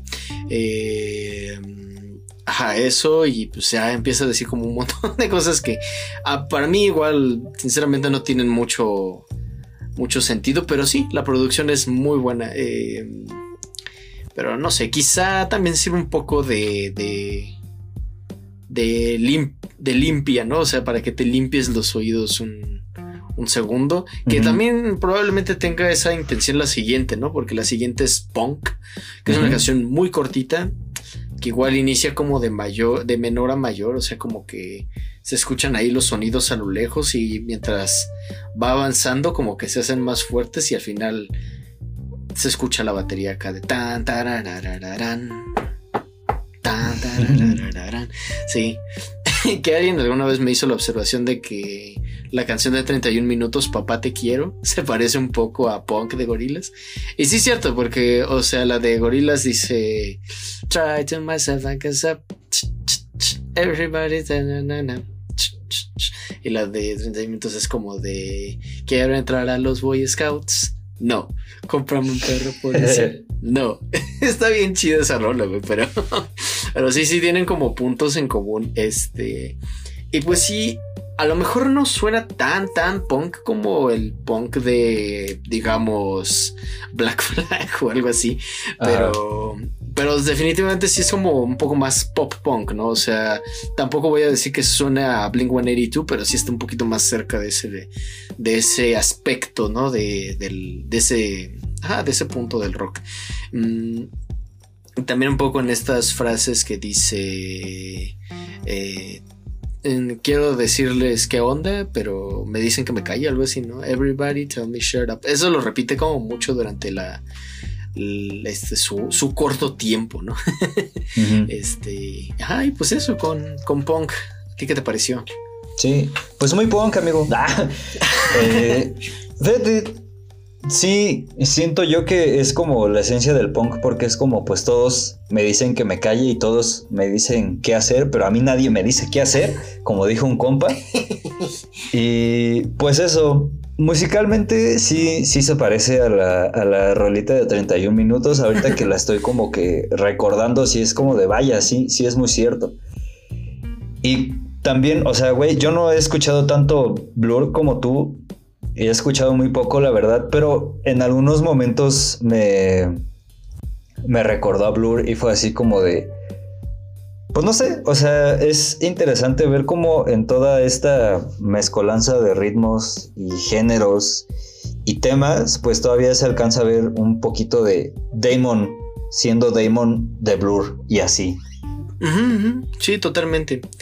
ajá, es que mm, no lo había dicho, pero pero pues sí, esta es una de tres canciones en el álbum que mm, pues sí todavía tienen esa mm, vibra como como más rockera, pero pues pues no sé, siento que no se le puede culpar a Damon y tampoco es queja, ¿no? Porque o sea, se entiende que pues él viene de una banda de rock desde hace desde el 91, ¿no? Entonces es como, como, ajá, pues es lo que él sabe hacer, ¿no? O sea, no hay pedo realmente.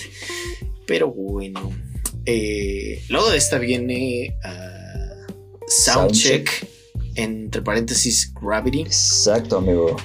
Sí, y hablando de cosas gravitacionales, pues esta también fue una de las que me costó trabajo entender Musicalmente, pues sí, sigue sobre esta línea de ser un ritmo relajado, chill, que está ahí como de ajá. Pero pues me genera como dos preguntas, ¿no? La primera es, ¿qué es la gravedad? ¿A qué tipo de gravedad te refieres?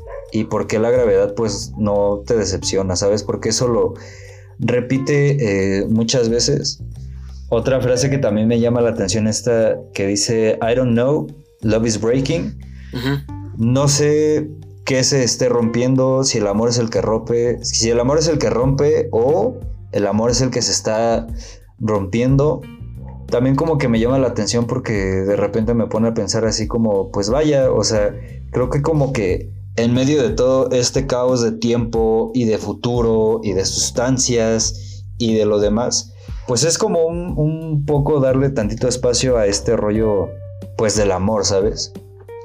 Entonces, pues eso, o sea, lo que más me causa duda de esta rola es este rollo de la gravedad. No sé si sea como que esté intentando describir una especie ahí de atracción medio, pues dañina que se tiene hacia otra persona y pues eso. Ya. Mm, pues sí, fíjate que ah, yo tampoco lo había cachado como, como la primera.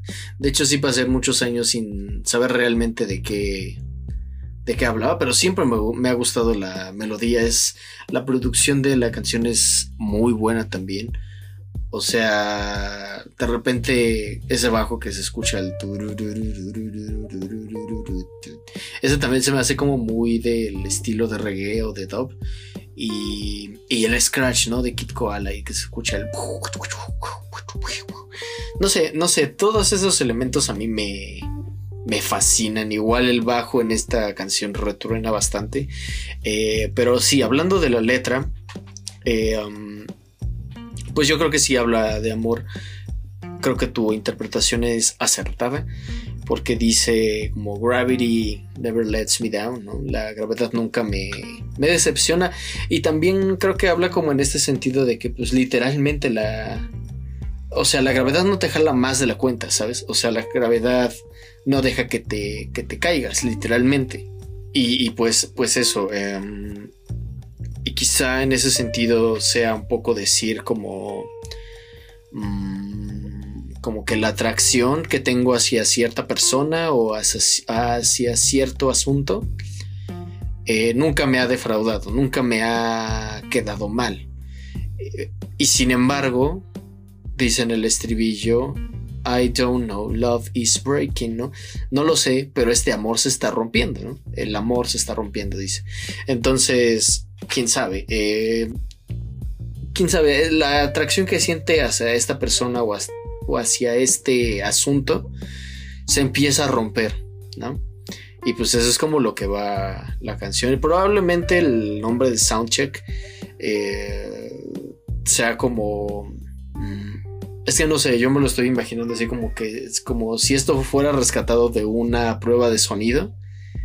Y fuera como una especie de demo, ¿sabes? O sea, es una canción no terminada llamada Gravity, probablemente. O algo así. Sí. Pero, ajá, eso es lo que yo digo. sí, es válido, creo que también entra. Muy bien. Y pues bueno, ¿qué te parece si vamos a un pequeño corte? Va y ahorita seguimos hablando de las rolas. Vamos a escuchar Rock the House y enseguida volvemos. Simón.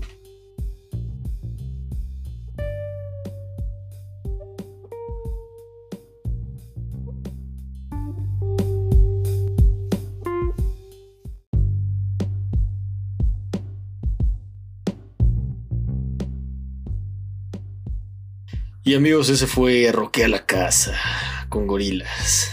Ah, y ahora, pues vamos a seguir hablando de, de las canciones que hay en este álbum, en esta segunda parte. Eh, empezando por Double Bass. Double Bass es una pieza instrumental, la única en este álbum, que se va a volver una tradición a partir del álbum debut. En todas las, en todos los álbumes de Gorillaz hay canciones instrumentales, ya sean introducciones o interludios o lo que sea, pero siempre hay. Eh, um, en el caso de Double Bass, pues eh, la historia es interesante porque, miren, eh, esto es algo mm, más o menos personal, pero no personal así de, ay, no quiero que nadie lo sepa, sino, pues no es algo que cuente, pero se los voy a contar. Eh, y es que mi padre tenía la costumbre antes, ahora ya casi no lo hacemos, pero, pero tenía la costumbre de que cuando escuchábamos música me señalaba cosas en particular, ¿no? O sea, estábamos escuchando algo y de repente era como, eh, ya escucha eso de allí o escucha esto de acá o pon atención en este sonido, en aquel, así. Y entonces fue como de, ah, interesante. Y alguna ocasión yo tenía puesto este álbum en mi casa y me dijo mi papá que... ¿Qué, es- qué estamos oyendo? Le dije a Gorilas. Digo, la canción se llama Double Bass. ¿no? En ese entonces no sabía que Double Bass significaba contrabajo. Eh, pero él me supo decir, o sea, se puso a escuchar y me dijo, sí, ya escuché los dos bajos. Y yo, ¿qué? dice, sí, mira, eh, ahí está uno y ya me hizo identificar el sonido y dice, y ahí está el otro. Y yo, ay, órale, sí es cierto. Y entonces, a pesar de que la canción tiene el nombre de, de un instrumento real, o sea, un, contrabajo, la canción no usa un contrabajo, sino que usa dos tipos de bajo diferentes y creo que uno de ellos es, es este sintético. Pero bueno, eh, además de eso, incluye también muchos soniditos ahí de sintetizadores. eh, um, incluye por ahí un scratch también. eh, y, y muchas melodías, ¿no? Y, y así, eh, pero, pero, pero, pero, pero, pero, eh, hay una parte muy especial en la canción en la cual como que toda la música se detiene y nada más escucho una voz que no, no sé decirle si es un sample o qué, pero, pero dice algo así como all of, which, all of which makes me anxious in times invariably so. Dice de todo lo que todo lo que me pone ansioso y a veces muy insoportable.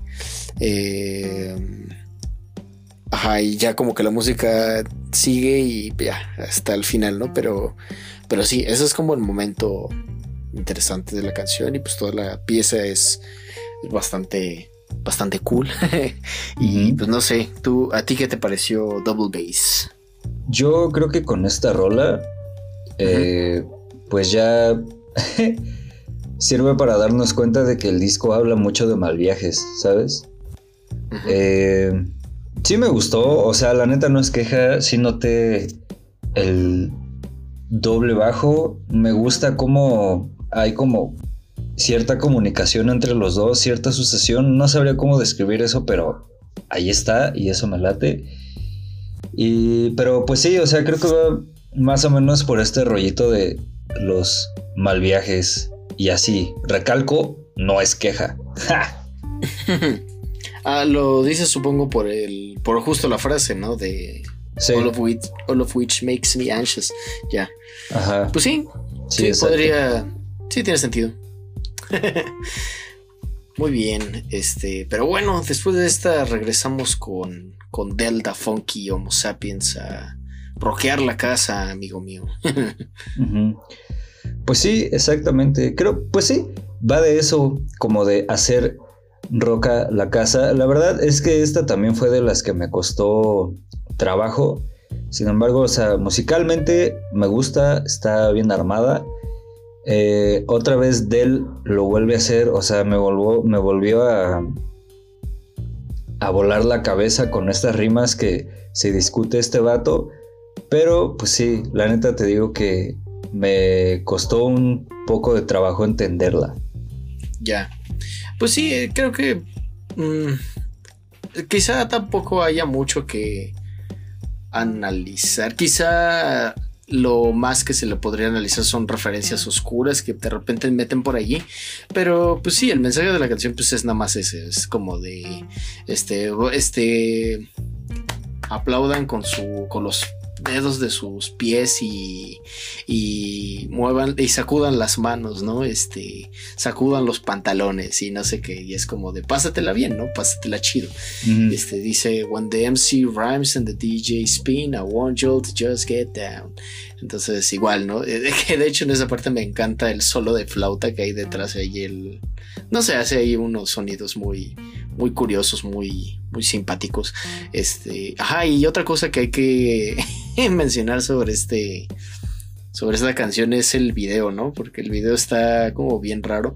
Eh, um, transcurre en el estudio de gorilas, que es en los Kong Studios, que creo que son como una casa embrujada o algo así. Este, ajá, y hay un cuarto en el que están ellos y es un cuarto así como totalmente blanco y de repente resulta que en ese mismo cuarto está el fantasma rapero. y, se levanta y es enorme, es mucho más grande que todos ellos.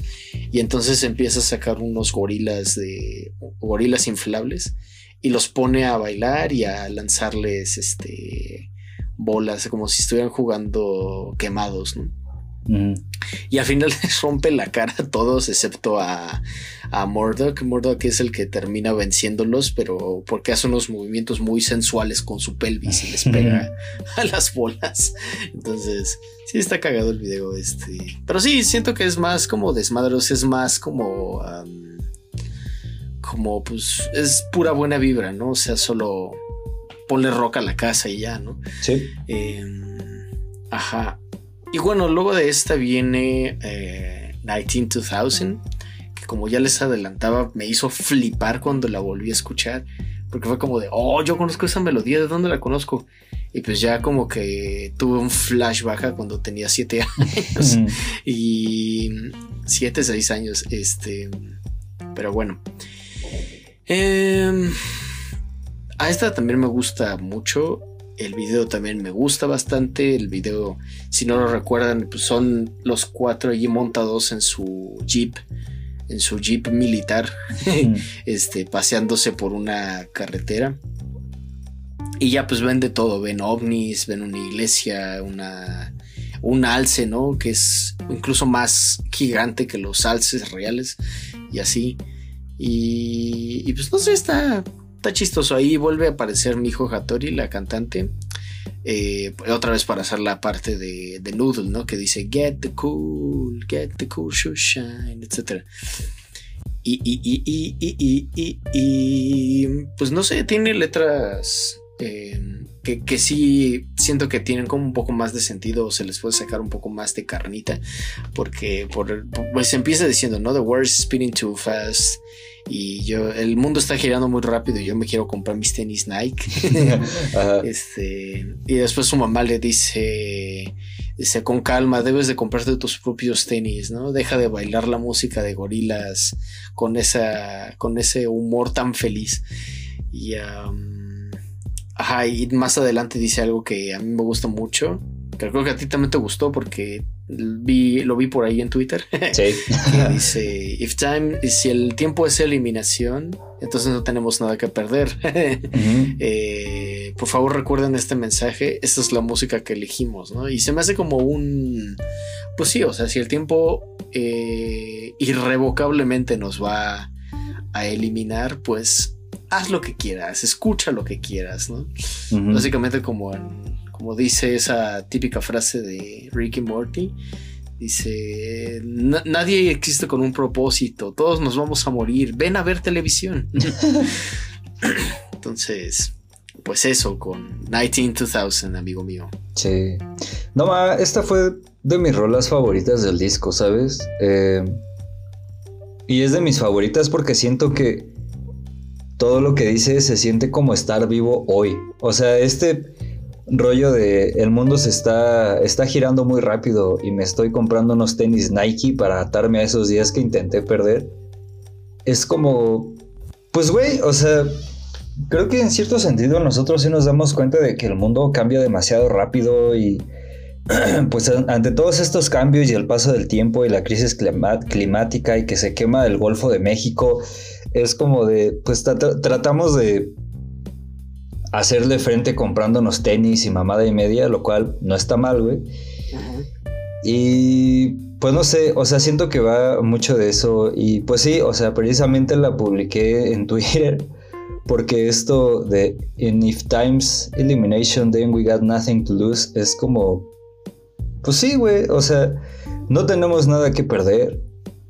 Podemos como que hacer un chingo de cosas siempre y cuando no dañemos a los otros. Porque, pues no sé, como que de repente es pesado estar pensando en esto de que el mundo se mueve rápido y así. Y creo que la rola lo expresa muy bien y así. Pues sí, te digo, ajá, quizá de repente suena, suena un poco absurdista. Porque es como. Me, acuerdo de, otra frase de otra serie, eh, es Bojack Horseman, eh, en la que Mr. Peanut Butter dice algo así como de la vida no se trata de buscarle significado, se trata de llenarla con sinsentidos y con tonterías hasta que eventualmente mueres. Entonces, tiene un mensaje similar, ¿no? Porque es como de, pues sí, si inevitablemente vas a morir, pues mejor llénalo con tanta estupidez que te cruza en tu camino, ¿no? Y te haga sentir bien y no hagas sentir mal a los demás, desde luego. Entonces, pues, sí. pues eso. Sí, pues, pues, no sé, o sea, pequeño paréntesis. Eh, a mí Bojack Horseman como que no, no me gusta tanto y este es como el dato eh, personal mío de la noche. Ajá. Porque eh, cuando la vi estaba como que en un momento muy raro y, y el caballo me recordó a mí fue así como de, eh, pero eh, si ahora lo ponemos en relación con esta rola de gorilas, es como, pues vaya, creo que tiene sentido y así. sí, sí, es que creo que mm, como muchas series, mm, que es difícil de atravesar por la barrera inicial, ¿no? Siento que todas las series como que tienes que conocerla primero en su primera temporada. Y si ya después de esa primera temporada como que todavía estás interesado, entonces sí podrían gustarte las siguientes. Pero, pero sí quizá, quizá es un poco como, no retadora en el sentido de, oh, sí te va a hacer pensar mucho, sino que, este, en el sentido de, quizá esto no sea lo tuyo. porque pues pues sí, una serie de sátira hollywoodense, furra además de todo, eh, que va a tratar temas existenciales, pues es una serie difícil de vender. sí. Sí, pero, pero bueno, eh, regresemos a Gorilas porque la que sigue es Latin Simone. ¿Qué pasa contigo? No, pues nada, yo aquí estoy. Pero fíjate, amigo, esta rola me llamó mucho la la atención porque, pues al menos hasta ese momento y todavía hoy, creo que es un tanto difícil que las personas que hacen música y son de habla anglosajona, pues hagan música en español, ¿sabes? O sea, sí hemos eh, encontrado varias bandas como John Bobby o Papa Roach que sacan versiones en español de algunas de sus eh, rolillas más famosas pero eh, que se dediquen a hacer una rola específicamente en español, pues creo que está un tanto cabrón. Sí, sí. Y pues en primer lugar me llama la atención por eso y en segundo lugar eh, pues son dos cosas, ¿no? Que se llame Latin Simone y que la persona que se encarga de interpretar las líricas de esta rola sea afrodescendiente de Cuba y se trata de Ibrahim Ferrer. Porque, pues no sé, o sea, cuando la estaba escuchando, cuando estaban teniendo en cuenta que es afrodescendiente, que es latino, que habla español, me hizo pensar mucho en Nina Simón, ¿sabes? Y pues no sé, o sea, creo que también en este disco de Nina que se llama I Put a Spill on You, de repente como que también toca estos eh, temas y me hizo pensar como, pues no sé, a lo mejor como que Damon vio cierta relación ahí Y pues dijo así como de huevo, le va a poner Latin Simón, yo creo que es acertado. Ahora, eh, sobre la letra también hay como que dos cosas que me llaman la atención. Y la primera y la que más me resalta es este pedo de alguna vez yo en Twitter, maldito Twitter, otra vez estás aquí, eh, leí una persona que decía que hay personas, sabemos personas, que les gusta hablar de sus sentimientos en inglés porque si los mencionan en inglés no los sienten tanto como si los sintiéramos en español. Y pues, güey, a mí la neta este tweet se me hizo una mamada porque pues creo que no va, o sea, creo que si un sentimiento te pega, te va a pegar, ya sea en español o en inglés, güey. Y esto me llama la atención porque de repente me pongo a pensar que, pues tal vez todo esto de que nos dice la rola de, güey, échale ganas, enfréntate a ese pedo, ilumina ese amor, ¿qué pasa contigo? ¿Qué está pasando contigo? Pues aunque esté en español, de cierto modo le pega a Damon, ¿sabes? Porque pues creo que va más o menos de la misma línea de el tiempo, el futuro, el qué voy a hacer, el qué hago ahorita, el amor y así, no sé, me da esa sensación. Y siento que también hasta cierto punto es como, o más bien fue para Damon, güey, sí, estoy sintiendo esto, me está pegando, pero pues quiero experimentar cómo se siente en otro idioma y cómo se siente dicho por la voz de alguien que no soy yo. Entonces, eso con Latin Simone.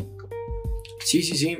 Mm, justo ahora que mencionas esto de cómo se siente en español, ah, estoy recordando que creo que en ese EP de Tomorrow Comes Today viene una versión en, en inglés de Latin Simone que dice algo así como Give up if you wanna survive, get out. Sí cambió un poco la letra, pero el tema es el mismo, ¿no? O sea, en el estribillo dice What's the matter with you? Eh, que lo que si a mí me preguntas, a mí ya me suena raro después de escuchar tantas veces qué pasa contigo. pero en fin, este... Ajá. no, y siento que la letra sí va más o menos por ahí, o sea, sí va como de Dice, ilumina ese amor antes que se vaya. Algo siempre te entristece cuando todo va bien.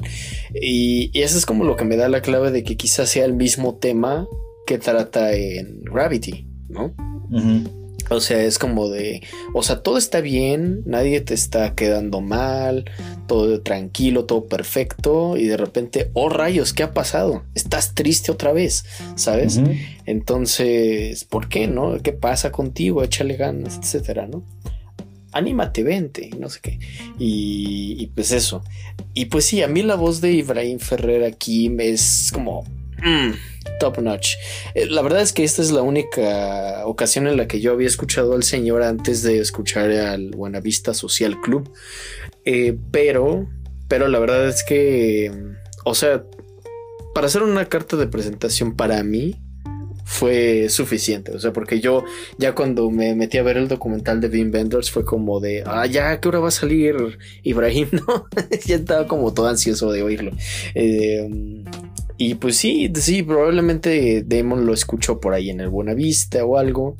Y dijo, este señor suena igual que Nina pero en español y en vato, ¿sabes? Ajá. Y, además siento que a, a, Damon como que sí le llama mucho la atención la música latina, ¿no? O sea, además de este, de esta canción, pues el hecho de que de que tenga casa aquí en México, de que me encante este país, etcétera. Pues no sé, no sé, como que tengo pistas ahí para argumentar que, que así es. Y pues sí, probablemente quería verificar que el sentimiento se transmitía mejor en español o algo así. Ah, y por último, antes de pasar a la siguiente, em, este señor falleció en 2005 mismo año en el que Gorilla sacó el Demon Days, mismo año en el que se presentaron en un teatro en Manchester. Tocaron completito el Demon Days y otras tantas canciones, entre ellas Latin Simón, porque, porque acababa de fallecer Ibrahim. Entonces, la banda que venía con Damon tocó la, la canción y en la pantalla estaba el, el video de cuando él grabó la canción y entonces es como, no sé, es muy emotivo y es muy interesante, además de todo. Eh, búsquenlo, seguramente está en, en YouTube. Eh, y pues así, de esta forma llegamos a la antepenúltima canción que es eh, Starshine, que esa es la única que no produjo Dan Nakamura en todo el álbum. Eh, y pues a mí me llama mucho la atención esta rola porque lo primero que escuchas es una caja de ritmos ahí haciendo su secuencia. Y de repente, si pones atención, se escucha cómo se conecta el feed de la guitarra, o sea, se escucha como el zumbidito. Y empieza. Y, y la, la, guitarra tiene pero montones de distorsión, ¿no? O sea, el hecho de que se escuche el zumbido del feed es como, o sea, eso ya te da pista de que sí está súper eh, distorsionada, pero ya en cuanto empieza a tocar, si la escuchas como con reverb y, y no sé, es muy astillosa, por decirlo de alguna forma.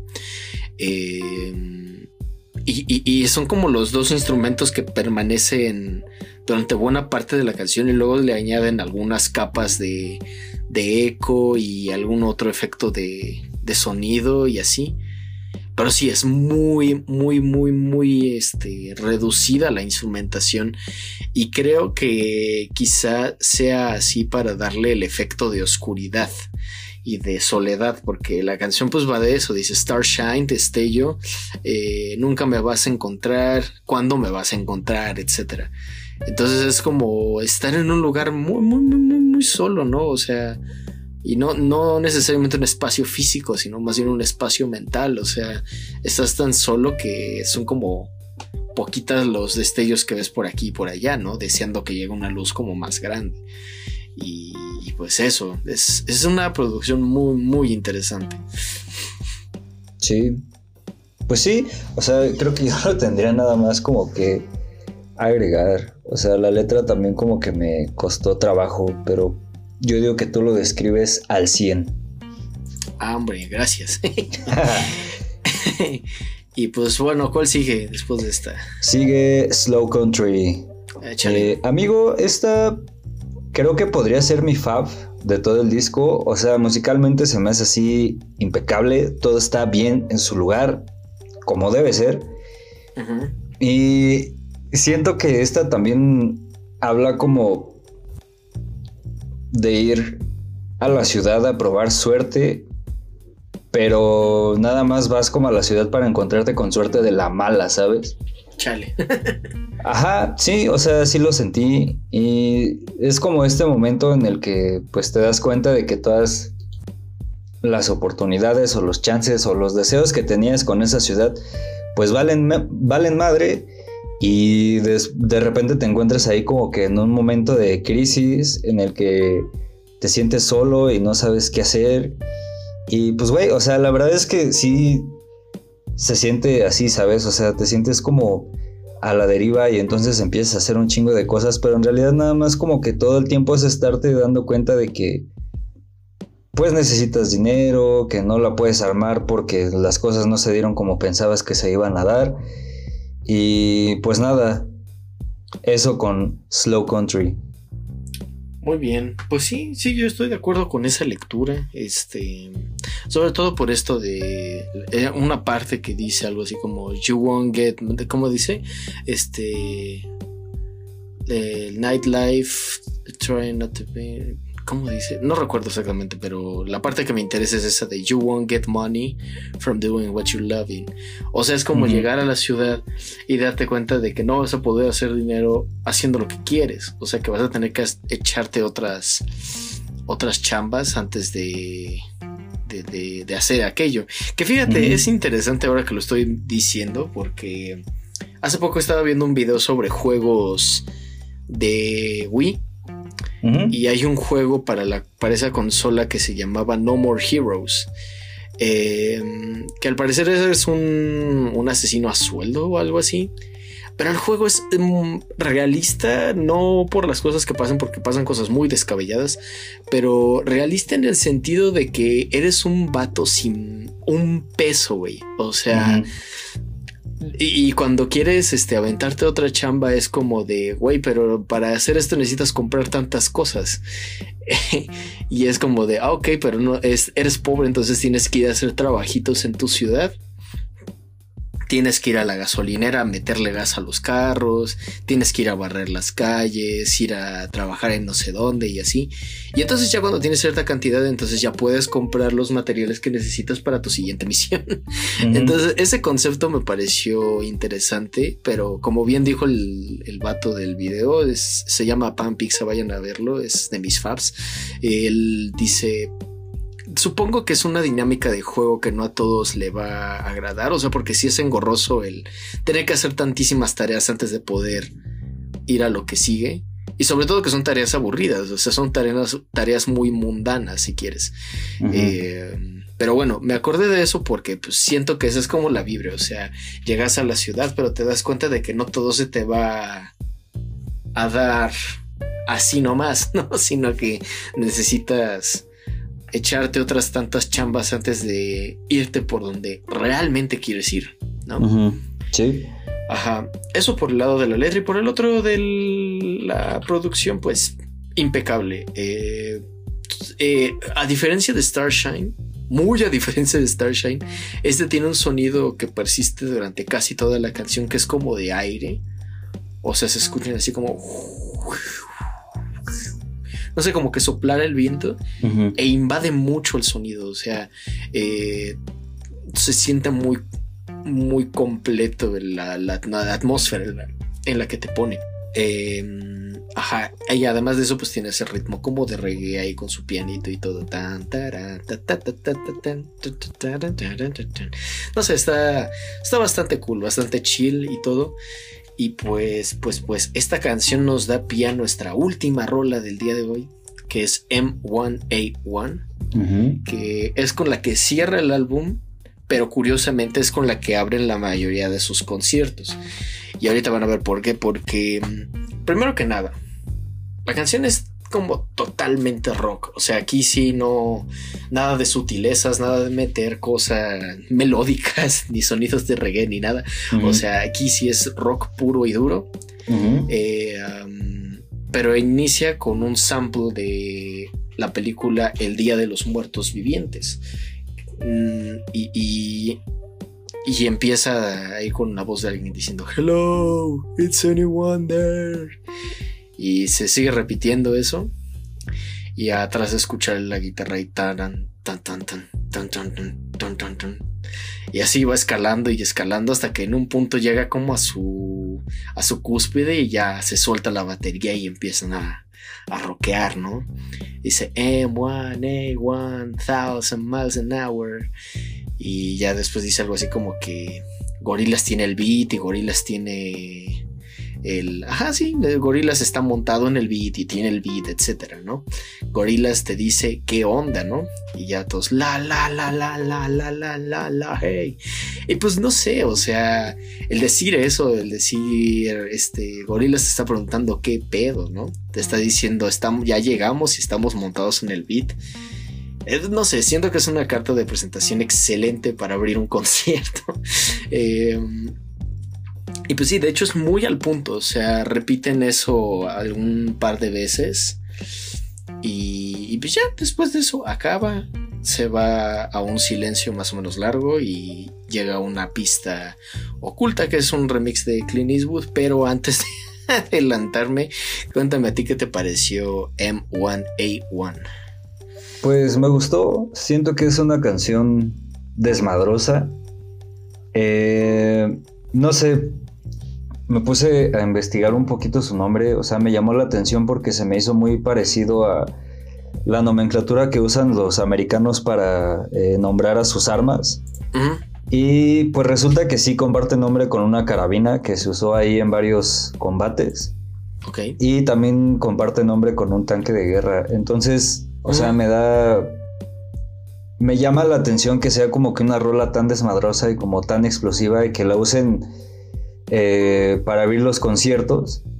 Y pues también teniendo en cuenta de que en la portada del álbum están estos güeyes en un auto militar porque es como de, güey, miren la explosión, somos nosotros, aquí estamos, ¿sabes?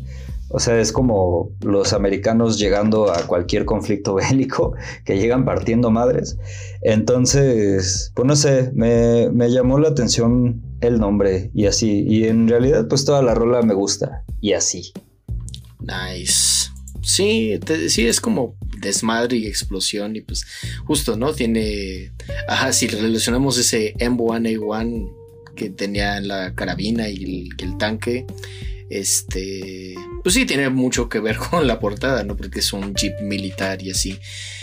Y pues bueno, eh, eh, les decía que después de esta, en algunas versiones vienen eh, un par de, remixes. Uno es el Clint Eastwood Ed Case and Sweetie Eerie Refix. Y el otro es el Soul Child Remix de 192,000.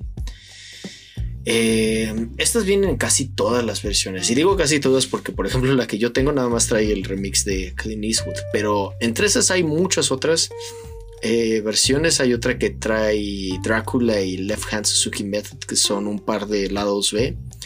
Eh, hay alguna otra que trae videojuegos. O sea, insertas el disco en la computadora y trae videojuegos. Hay otro par que trae am, o más, más lados B, otros que traen los videos, e incluso hay una versión previa al lanzamiento oficial, que es una versión sin masterizar, que pues trae las canciones en desorden, algunas trae eh, otros, otros nombres. Y pues, pues eso. eh, de hecho, no lo mencioné durante todo el, el episodio, pero sí trae varios samples el disco.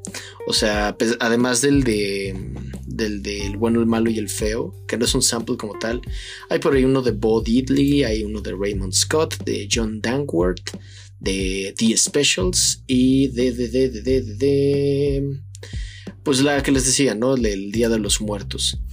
Y pues ahí está con Gorilas, ese es su álbum debut. Y pues, ¿qué les digo amigos? Es el concepto sin duda fue interesante y sin duda fue acertado. O sea, creo que Damon encontró como el vehículo perfecto para, para transmitir no solo las ideas que tenía sobre la industria musical en ese momento, sino también para satisfacer sus necesidades de, de experimentación y de exploración eh, musical, ¿no? Porque, porque pues sí hay un montón de géneros allí eh, pues que mm, de otra manera no los habríamos escuchado. ajá, O sea, difícilmente habríamos escuchado una rola de este con ritmos latinos en, en Blur, ¿no? Entonces, pues sí, a mí, eh, para mí tiene un lugar especial, no solo porque fue el primero que escuché, sino porque creo que es muy bueno y es como una hoja de ruta para para los siguientes discos, para los siguientes caminos que tomó Gorilas hasta el día de hoy, ¿no? No sé, tú qué quieras dar de, de conclusión. Pues nada, que lo vayan a escuchar. La verdad creo que sí podría ser uno de mis discos favoritos de Gorilas. Siento que debo escucharlo más. ¿Ok?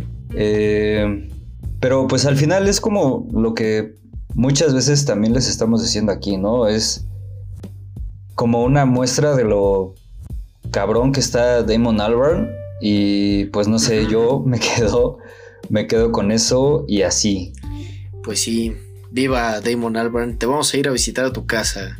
Espero que estés preparado. Sí, para preguntarte qué pedo con tus rolas. Ah. este, y pues no nos queda más que decirles gracias amigos. Gracias por escuchar este, este episodio slash de vu. este, y pues no se olviden de visitar nuestras redes sociales, que ya les mencionamos, de invitarnos un café en Coffee si les late lo que hacemos.